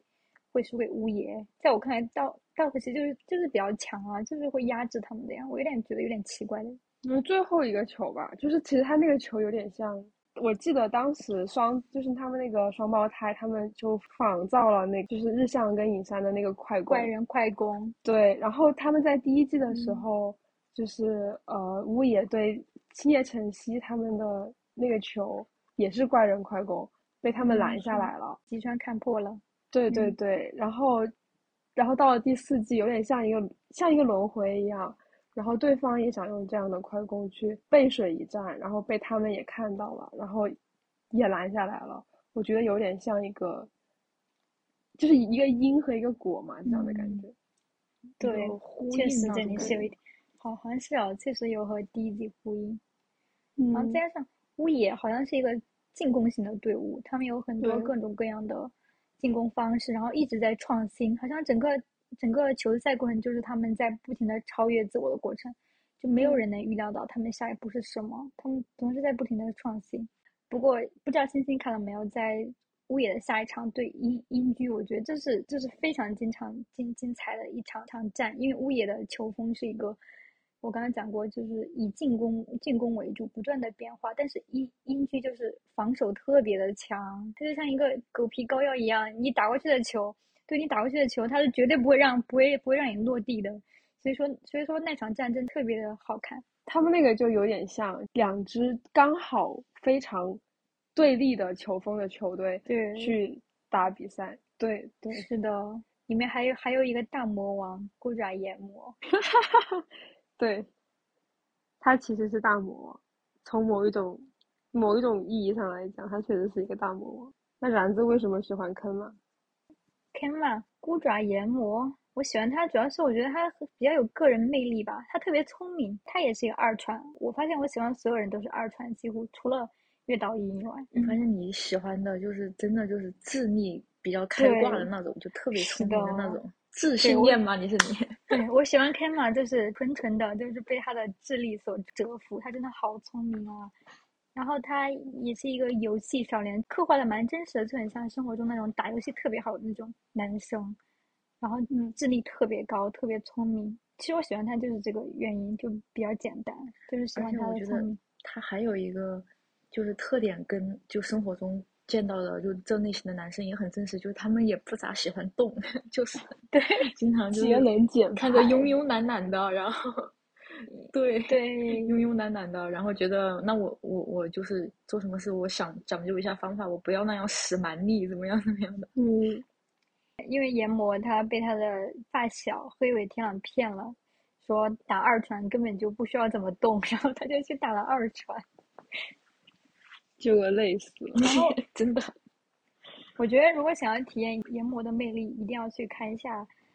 在春高的时候，乌野和英英军居那场垃那场战争，垃圾场哇，战争，嗯，那几场对决非常的精彩。我记得漫画里面有一页图，就是研磨做一个魔王，提着一个鸟笼，然后里面就是装着日向，天就他真的是一个表现好强啊是的，非常精彩。我最喜欢的队伍就是英居。哎，我也是。我们来聊一下横幅好了。嗯，OK OK，好的，每个排球队都会有自己的横幅，就连这种细节，古管老师都是很用心的设计了。英居它是一个东京的高校，它其实没那么强，不像我们刚刚提到提到道和旗，应该算道和旗应该算全国前五了。哎，其实我一直很好奇，白鸟泽算是什么水平啊？白鸟泽好像拿过全国大赛的冠军。没有吧？白鸟泽什么时候拿过？拿过拿过，很早的时候，就是刘导的爸爸，他不是他也是白鸟泽的。然后刘导爸爸当时跟他说，他说我有一个队友很厉害，他说大他是大家都非常信任的王牌，他带领着他带好像是他带领着白鸟泽拿到了全国大赛的冠军。然后就就是因为他爸爸跟他讲了那个高中时期的那个大王牌的故事，所以刘导他就决定，他就很想当那样的人，想当一个被队友信任的，然后绝对的强者。我们说回到那个英居高中哦，它是东京的一个一个高中，然后他们队伍其实每次也能够进全国赛，但是顶多到前八这种位置可以吗？可以啊，但是不会走？很久没有进哦，是吗？就是他们算一个中等偏上的队伍吧，就不像刚刚提到的道和奇是一个绝对的强队。但是英居他们的特点就是他们队其实没有出什么明星球员，他们队只有一个自由人，最后在最后有去打职业，然后有去参加奥运会。英居整个队伍都很平衡，然后他们的条幅是维系，他们的队伍的画风就跟我们刚刚提到北信街这个人的画风特别像，就很稳，很在乎细细节。他们就是不会让对方打来的每一个球落在自己的场地上，他们的传球、接球会特别的稳，然后主要是以防守防守为主，然后研磨是他们的他们队的一个核心。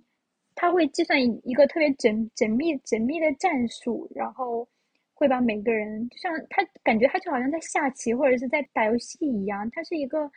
因为他是一个电子游戏爱好者，他好像是在玩一个玩一个什么策略类游戏一样，然后把整个英居就布置的特别的严丝合缝，就是这样子，就是他们的画风，所以我特别喜欢他们这个他们这个队，然后再特别喜欢研研磨。飞伟还有说过一句特别中二的话，说我们我们都是什么？他说什么？我们都是血液，要把氧气送到神教，对，血液要把神教，要把那个 氧气送到大脑里面，他们的大脑就是骨爪淹没，他们要把所有的氧气都给他，然后让让他来排兵布阵这样子。对他们血液神教有一个非常，他们基本上战术的核心都是血液研磨，是的，对他们战术核心都是研磨制定对他们对灵魂就我感觉他们他们的球风可能第，对对，然后他们他们有一个呃在得分上有一个趋势，就是他们可能在第一第一轮的时候，就是就第一场的时候，他们在前期并不会非常强势的去拿分，他们可能更多的是去维系他们那个就是防守更多一点，然后给研磨足够的时间去观察对方球。队的风格和有哪些失误，对，然后让他再去制定一个计划，再进行防攻，这个样子，就是一个智力型球队。确实，就也不是，比如说像一打工一样，一打工业一样，他们就是拦网特别强，或者是某一个就是进攻特别强，可能英居就是那种兵来将嗯。挡，水来土掩，就是那种我不论给我上一个什么球队，我可以临时的来，就是动态的来来制定出我们之间就是双方的那种。制衡关系，无招胜有招的感觉。他们队伍也刚好也是一个球风上非常的嗯。冲突，他们服相也是一对，就是姻缘的对决。哎，对，我想起还有一个细节，他们两个对就是在第一季初次相遇的时候，好像每一个人都有自己对应的那种，，哎对对对，就 是，就对对对，就是那种就是 镜像的那种镜像我记得那个弹幕特别嗨，就是两边的妈妈，两边的爸爸，两边的是的，两边的热血笨对，蛋。特特别的互补，对对对对有有方面又很像。那个山本猛虎就跟那个乌野高中里面那个人生 赢家 跟田田田中中直接对应了。对，田中前辈，然后两边的自由人都很强。乌野高中的跳幅就是两个字飞吧，飞吧，托比，就是小因为乌鸦嘛其实很很乌贴鸦的那种切的，对，因为是乌鸦，对对他们就一直在奋力的进攻，就好像一直在特别努力的起飞，努力的飞翔，而且他很符合翔阳的人嗯设，往上飞。嗯，他也很符合翔阳的人设，他因为他只能用跳动，就就是只能用跳每次那个去进，画面感，我都觉得很对，很冲击。就是翔阳就是助跑，助跑是自己的就是翅膀。助跑之后往下往上跳，然后他那个嗯，对，然后他的动漫制作的时候就会给他就画出一个 那个乌鸦的翅膀出来，你就觉得那个画面就是很有冲击感，然后也也就是很传神吧，就把当时就是乌乌野的状态就是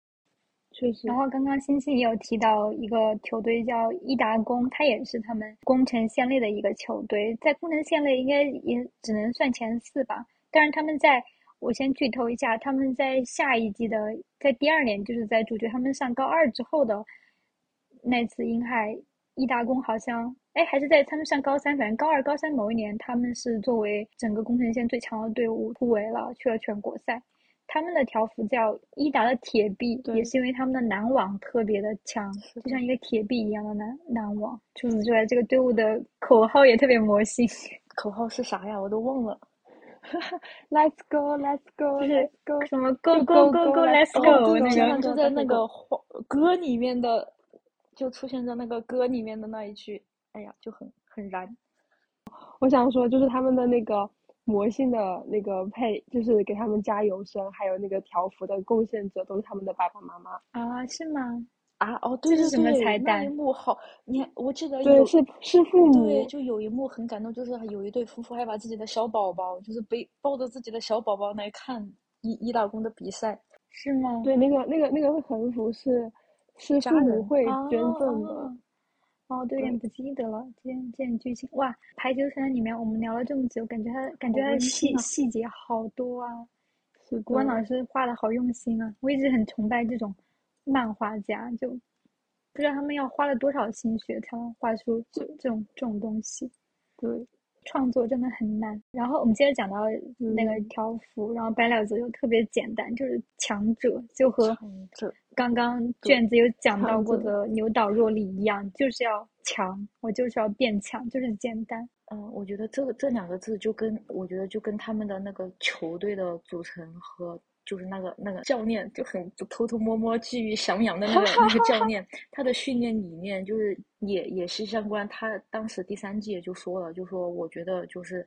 排球就是看个人身体就是优势的一个运动，就是高的就是比矮的强。然后整个第三季，我记得有一集的标题就是观理理念之争，其实也就是讨论这样两种不同的，就是观念之战，对，对观念之战、团队协作和个人的那种个人的优势之间的那种对抗。我感觉第三季好像真的这都在讨论这个。然后，当然，所以说那个白鸟泽他们强，他们整个组队理念就是个人力量的绝对优势。然后，所以整个队也就是我把球都传给刘导，然后刘导得分，刘导就是得分机器，就是一人强就行，真的就是绝对个人的个人力量的绝对优势，把它放到放到最大化，就是这样一个理念。哦，我想说，就是白鸟泽的球风，就是我就把所有的强者收罗过来，然后我们去相加去得这个分。他不会去用这样各样各种各样的战术，他其实不是很在乎这个东西，就是让那些呃战术或者说是那些就是或者小花招嘛，就是让你在实力面前，他们会觉得在实力面前这些东西都不重要。所以他们的条幅就是这样简简单单的强者，他他反而不是很在乎那些所谓的战术或者说是同乌野的那种不同的技巧性的进攻，他就觉得那我足够强。白鸟泽他有一个二传，我也很喜欢白鸟白鸟泽的二传。我感觉我真的喜欢所有的二传。白鸟泽的二传是一个学习成绩特别好的男生，叫 白布。然后他后来去有读医学院，他就是一个比较厉害的人，他是自己考上去的，他并并不是一个体育生。嗯然后他的排球理念也很神神奇，他不想做一个出出彩的二传，就不想做一个像吉川这种可以掌控全场的二传，他想做的就是要跟绝对的强者合作，然后他要把每一个球都传到那个强者的手里来得分。这也是一个特别新鲜的理念。他想做一个收敛光芒的二传，就跟别的二传都不一样。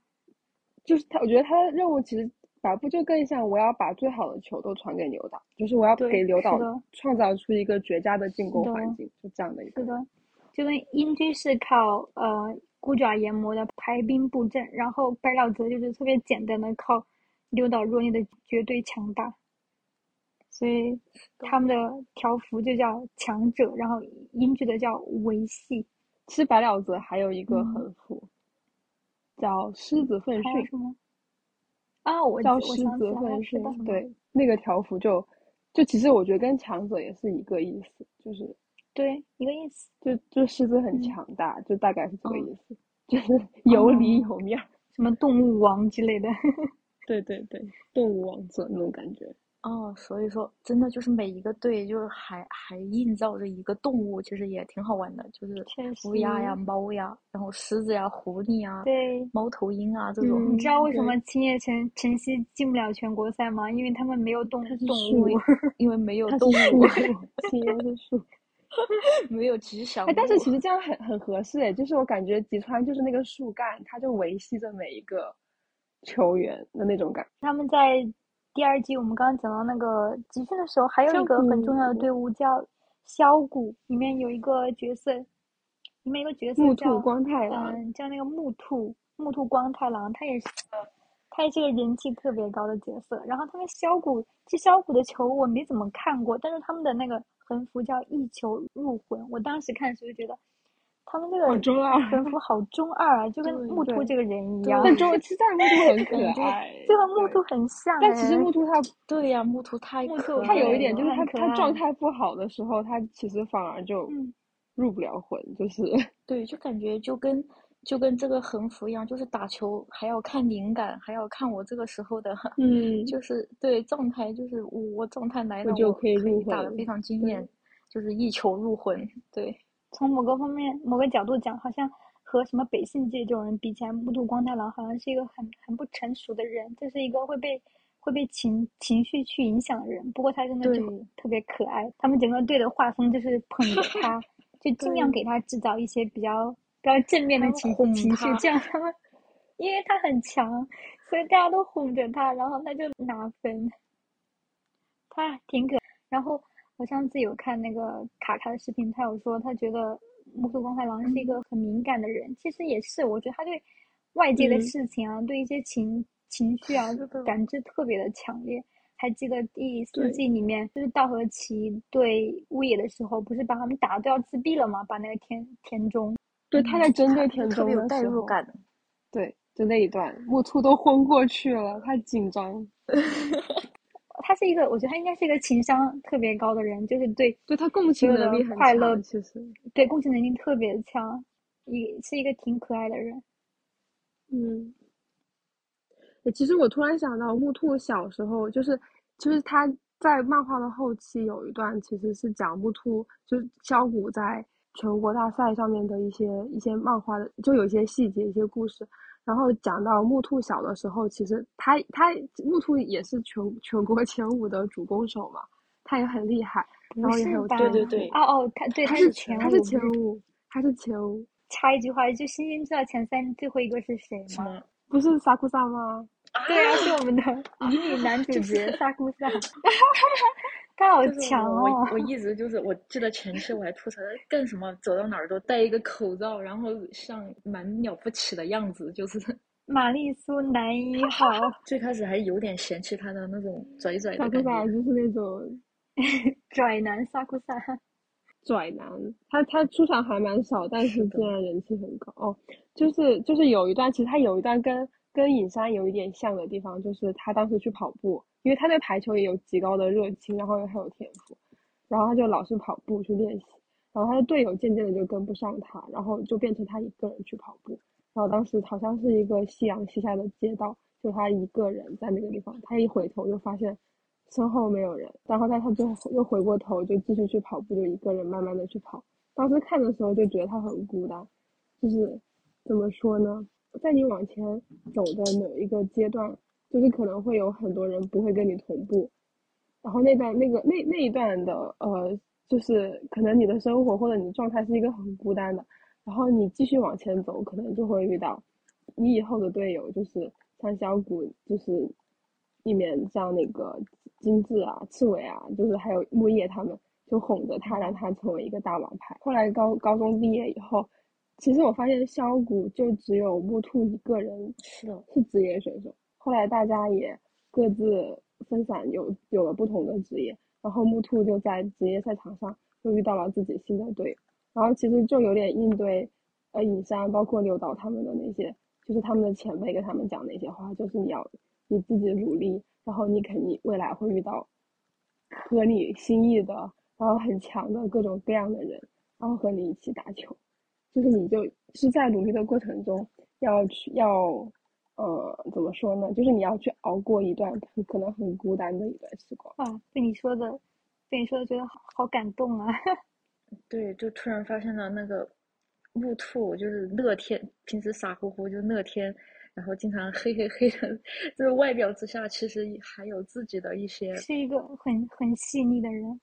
他只是跟普通人想法不太一样，到词很感性的，我觉得。我觉得今天在聊排球少年的过程中，就经常会让我觉得特别的感动，可能是因为我我太喜欢这个动漫了。然后还有听你们讲有一些细细节，我可能都忘了，或者是没有注意到。比如刚刚星星有提到那个观念观念之战，其实我我也我有点忘了这一集是讲什么的。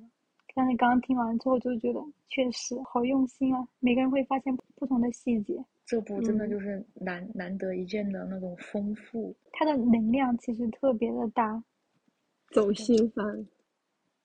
对，我们来讲一下我们最爱的一个条幅吧，就是道和奇高校的，这是我和小娟最喜欢的一个。道和奇，他们的条幅叫“无需追忆昨日”，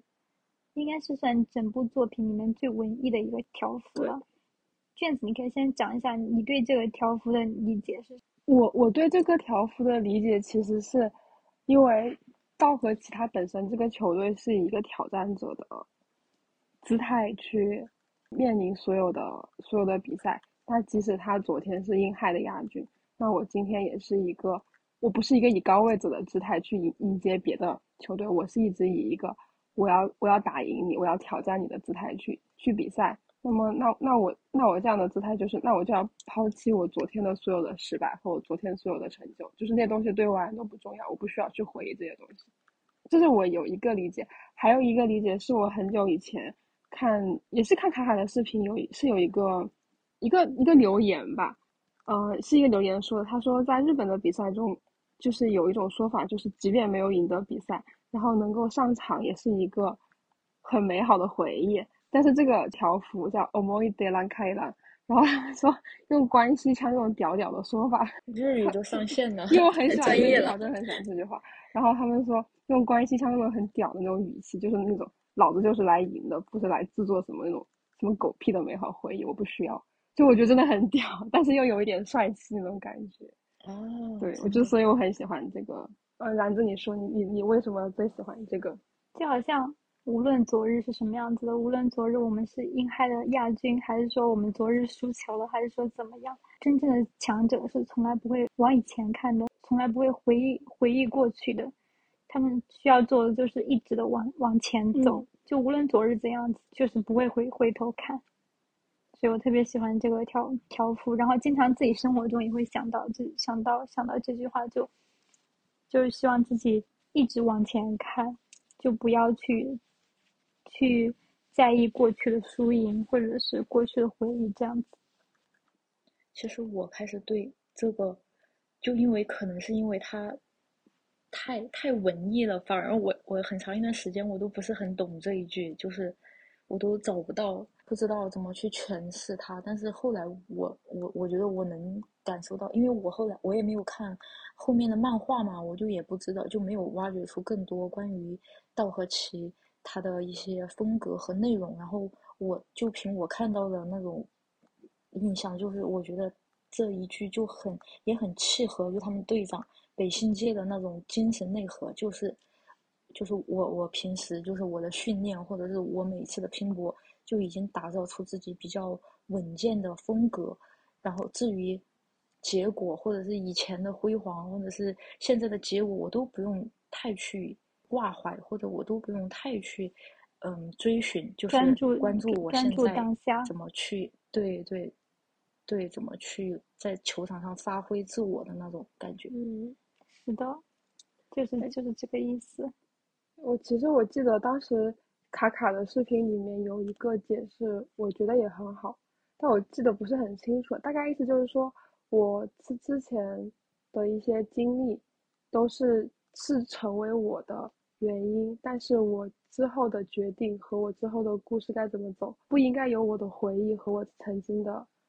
经历去判断，是因为是应该由当下的我去决定的。嗯，对我我也很喜欢这个解释。就很想把这句话送给吉川彻，不要再活在初中的阴影 不要这不要再活不要在自己。对他真的这个人好执着啊，为什么会一直执迷于过去的阴影中？他真的很僵，所以说就把这句话送给他吧。但我觉得他自尊心太强了，然后他又有好胜心，他不甘心。他如果豁达一点，他的路可能会顺利一点，但他就是一个嗯非常对不豁达的人。对，那就是死磕。就是有点不甘心那些人有天赋会比他强，他更想去打败那些所谓的比他有天赋的人。我觉得是这个样子。是的，好胜心太强了。其实我很喜欢那个欧台的条幅，虽然欧台就他们条幅跟他们他们的队也很契合，叫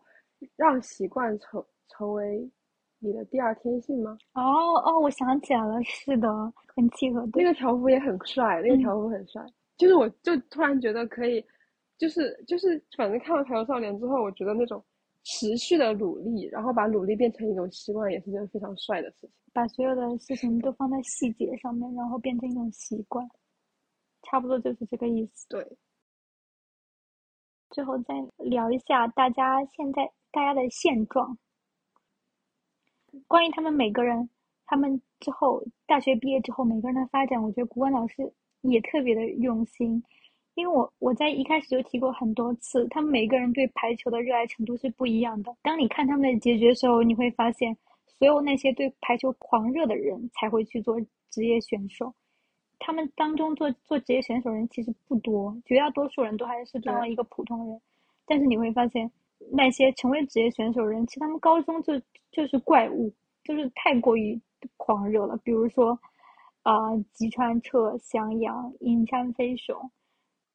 我就介绍一下吧。他们最后会有两个一级职业职业球队，一个是黑狼 BJ，然后还有一个是什么？是歪的。史外登阿特的，好好像是这样练的对，就什么瑞士什么什么什么。他们这两个队中，黑狼队是有刚刚提到的木土光太郎，然后还有当时高中的三大主攻之一萨库萨，嗯，佐久早胜成，然后还有道和崎的二传明星选手宫佑，然后再加上响阳响响阳，是他们四个人。对，然后另外一方是有柳岛若利，然后影山飞雄以及欧台的真正的小巨人星海光来，是吧？我对没有记错吧？对，就是就是呃 V 一联赛的这两支队伍的人。嗯嗯，对对，就这七个人都是对排球特别狂热的人，然后也很有天赋的。然后吉川彻是在对吉川彻是在阿根廷对嗯那种一级联赛里面，其实还有很其他队伍的唯一，就是像那个那个角明也是吗？角明，空太郎，对，角明也是，白尾阿伦也是。古那个古森就是那个萨库萨的那个表兄弟，他也是，他也是。然后还有就是小王牌那个白鸟白鸟泽的小王牌那个五色，啊，对，啊五色五色也进了特别可爱的，他也在，对，他很可爱。对，嗯，我们刚才提到，就是《道和奇》里面有有一对双胞胎兄弟叫公佑和公子，我很喜欢他们。他们，呃、嗯就也是那种绝对的强者，但是最后两个人的选择不一样。宫佑就是一个，宫佑也就是一个排球笨蛋一样，就是一心也只有排球。然后宫治其实最开始的技术要比宫佑好一点，但是后来因为还是因为热爱不够，然后他就稍微差了一丢丢。但是嗯我相信宫治如果接接着接着打排球，他也是肯定是可以去去打职业，进入进入 V 一的。不过宫治因为他自己的热爱就是、就是喜欢吃饭，然后喜欢吃吃喝喝，所以他他最后也特别幸福，他去当一个饭团店的老板，也也特别也实现了他的人生价值。卖的是北北队长的米饭这里面饭古，关老 师对，产稻荷崎产业链，对，然后北京这去去去种种地了。古关老师有有讲一个事情，就是说他们高中毕业的时候，公知说他不打排球了，然后工友就特别的生气，他们就打了一架，就说你怎么可以放弃排球？就在宫佑的心中，排球就是至嗯高无上的东西。然后他这个人脑回路也比较简单，也有一点情商也有点低，然后他就接受不了自己的双胞胎兄弟也很强，居然居然要放弃。但但是宫治就说，你不要以为只有打排球成功才能够算成功，我们未来谁更成功还不知道呢。就是他也去追寻了自己真的热爱热爱的东西。然后还有那个，呃，是咒神信郎吗？还是谁？就是就是他们两个人我有点分不清，就有一个去当兽医了，他因为对对对他高中因为打排球打的有点抑郁，因为自己失败啊什么之类的，就有点啊抑郁。其实他很也很强，但是他就也是放放弃了排球，他就去当了兽医。就是古关老师里面的嗯每个喜欢排球的人，不会说最后都要去以这为目标，大家都会有自己的选择。比如说公治去开饭他团店，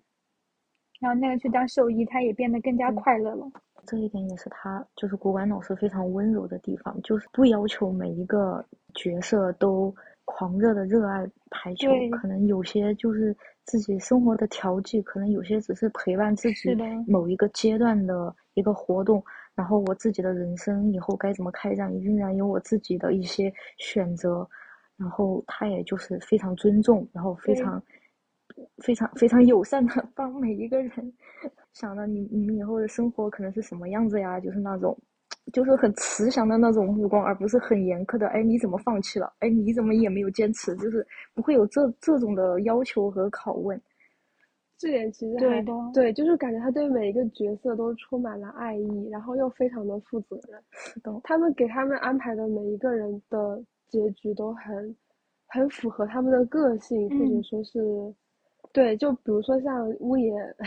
就像大地去当了警察，就真的可让人有安全感。哎呀，安全感满超有安全大感爸爸，对不对？然后那个苏嘎就是那个千监源员，他去他去当嗯老师，对，就一看就是那种很会、很耐心的会教小孩的那种。因为他是一个特别亚萨西的人。对对对，非常温柔。月岛营刚才提过，他去了博物博物馆，但是他一直在也还在打排球。我觉得就这个安排就特别好。他是在 V 二，他应该是在就没有成为顶级的排球运动员，在这让人觉得很真实。就凭月岛营的天赋和他对排球热爱程度，他能够打到 V 二已经是他最好的地步了。如果他去像宫佑他们一样成为了那种国家队选手，我觉得还是有点夸张了。就月岛英就是一个这种人，就是对对，他，他就是一个第二梯队的人，而且月岛很聪明，嗯对他又聪明，成绩又好，然后让他去博物馆工嗯作而且他这个博物馆就很契合，就是他说那个，就是日向的身高跟，藤井，对对对，那个细节就是很冷门的一些生物知识。对，古本老师太用心了。对，好像他很嗯喜欢恐龙。我想说袁夏丽，对，就是就是袁夏丽是那个高三组毕业之后的队长，就是高二，他是跟藤中一届，但他当时不是正选，就是一个非常甚至有一点路人的一个角色在雾野里面。他记得，我记得他当时去提醒日向，就是日向跳的不够高，然后他他当时提醒日向说：“日向，你说好的跑跳跃需要什么？”然后日向说需要助跑，然后日向就就开启了助跑式拦网的那个那个方式。后来袁夏就去当了骨科医生，好像就是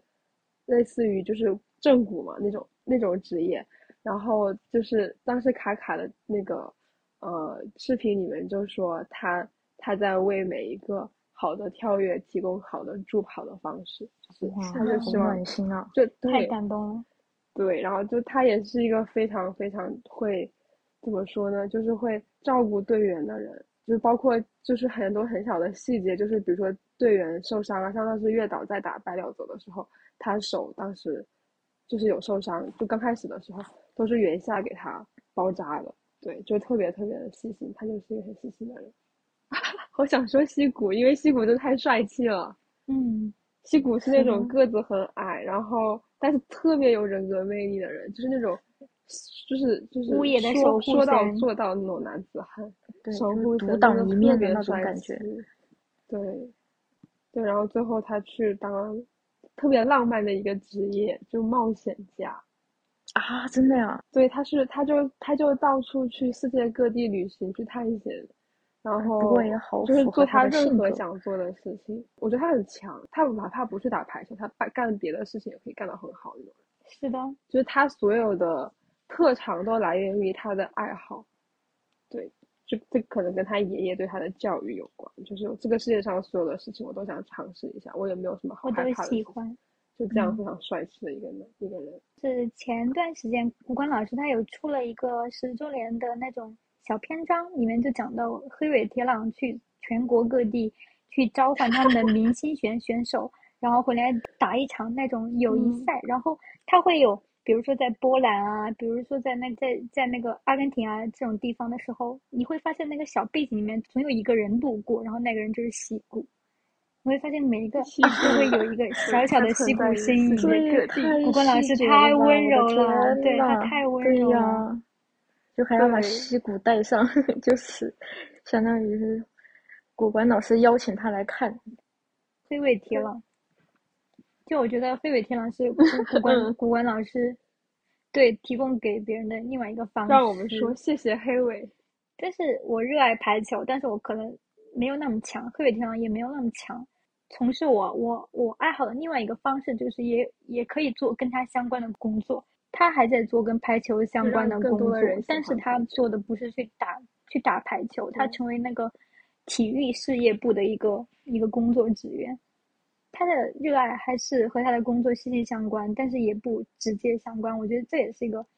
挺好的方式，就是就是顾关顾关老师教教给我们的，把爱好和工作结合的一个比较好的方式。我想说有一个很小的细节，就是就是就是研磨的排球其实是黑尾骗他来打的，就是对呀就我们之前提到过，他是他拉他拉研磨来打的排球，然后后来他的工作也在做继续做这样的事情，就是拉更多传销别人打打排球，对哦，我也没想到。就就是从头到尾就在做一件事情，就是拉别人来打。哎，对哟，这也算是一个呼应，好神奇啊！向一一向热啊忱，待 人以热忱，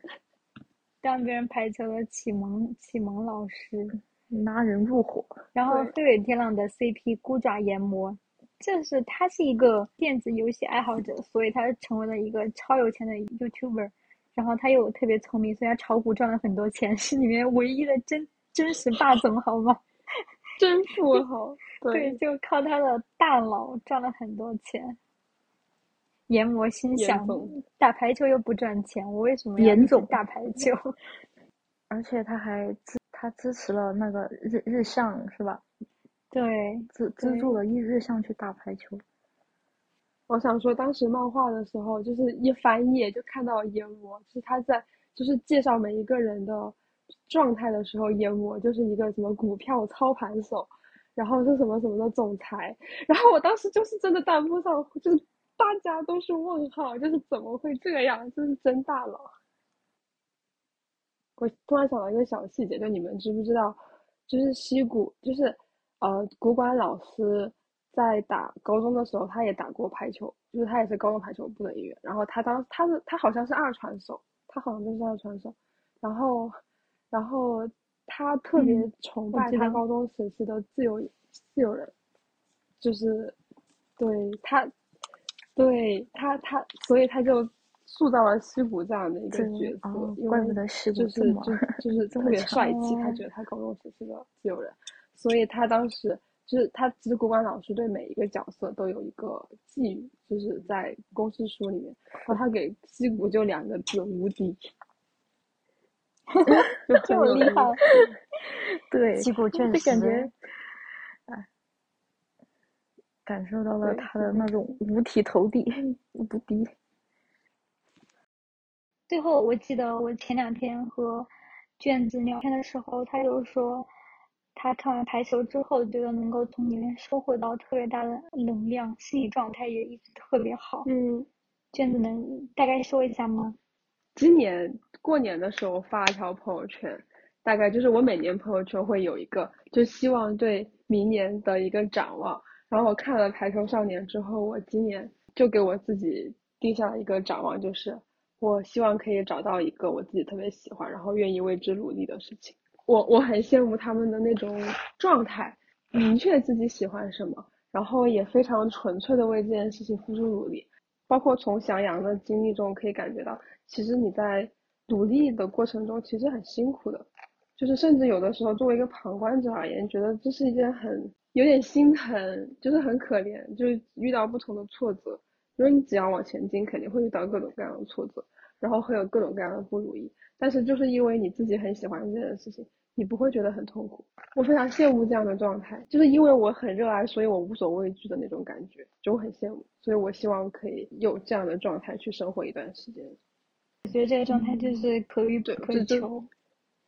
你提到这个嗯状态真的很难，就觉得可能很难，但是我希望可以找。生活还挺无聊的，没有这种状态真的很对很难很难。是的，对，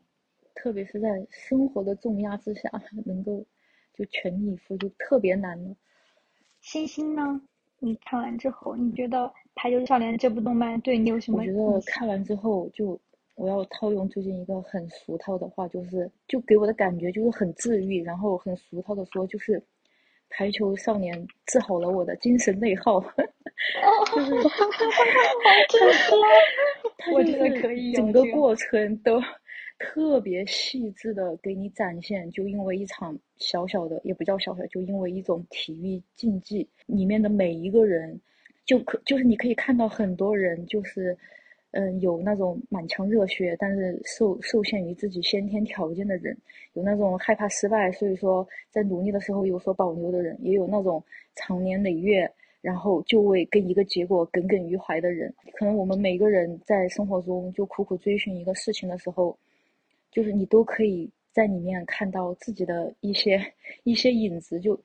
可能我们遇到就是遇到绝大多数的困难和状态，都可以在小排球里面找到对应的人或者对应的一个阶段。然后，但是小排球就会告诉你，不论你遇到什么困，遇到什么情况，遇到什么挫折，其实都没有关系，这些过程都是正常，都是非常非常正常的，都一直有，就是有人陪着你，你都可以，就是你你不同的类型的风格，你都可以找到自己的路，然后也都可能遇到一些接纳你、契合你的伙伴或者是团队。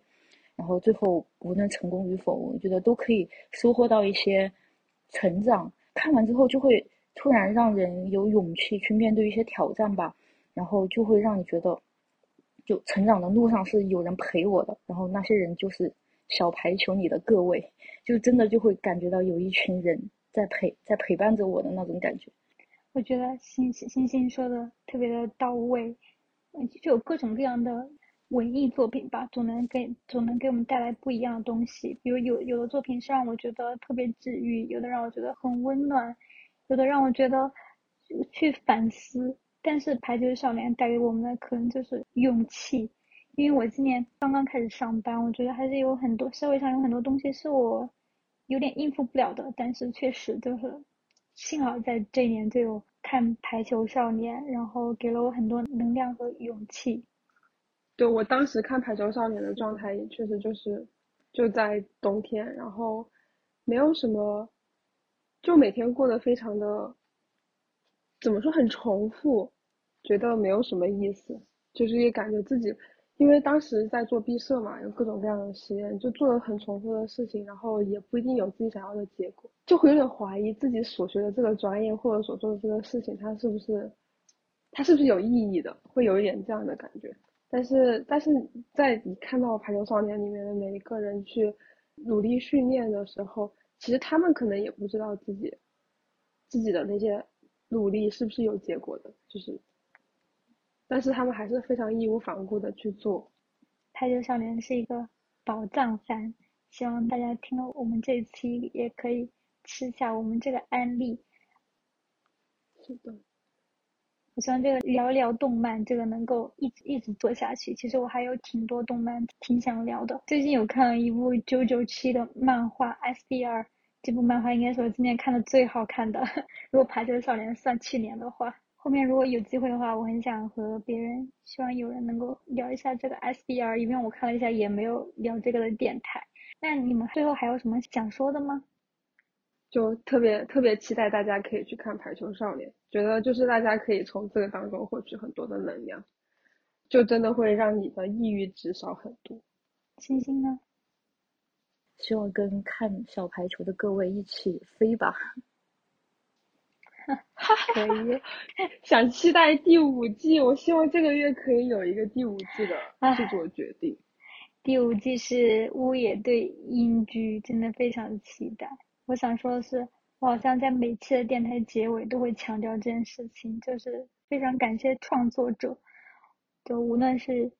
小说还是漫画、动漫各种各样的，嗯，能够从这个地方获取获取能量，真的是一个非常幸运的事情。嗯，好了，那我们那我们今天就先到这里了，好的，拜拜拜拜拜拜。走り出せればほら掴めるから一度話した明日へのチケットこの場所から 始まるから取り戻すためもう一度リセ改札を出て目に 映るサンセットオレンジ色が滲んで見えて流す涙を静かに照らして帰る場所だって言ってる気がして並んで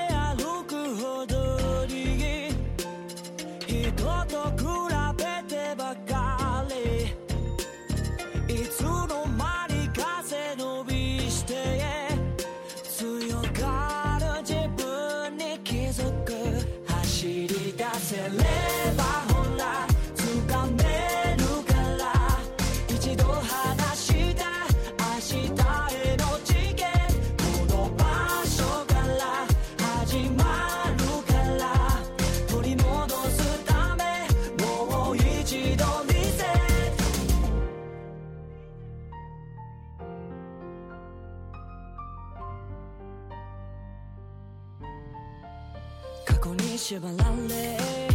風を引きずって身動き取れなくなってしまった消えて忘れてしまいたいなんて被害者ぶって逃げていただけ。いつもよりぬるい風呂の中で自問自答。悩ん oh.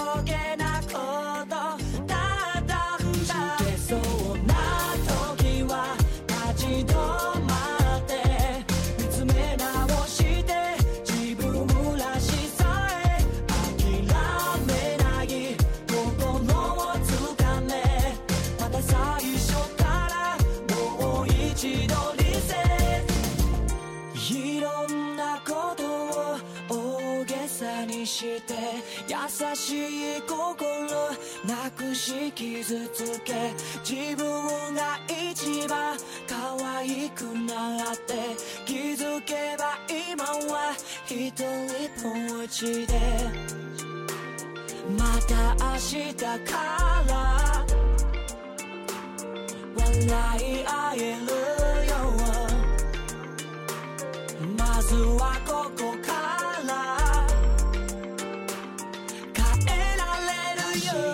I said, let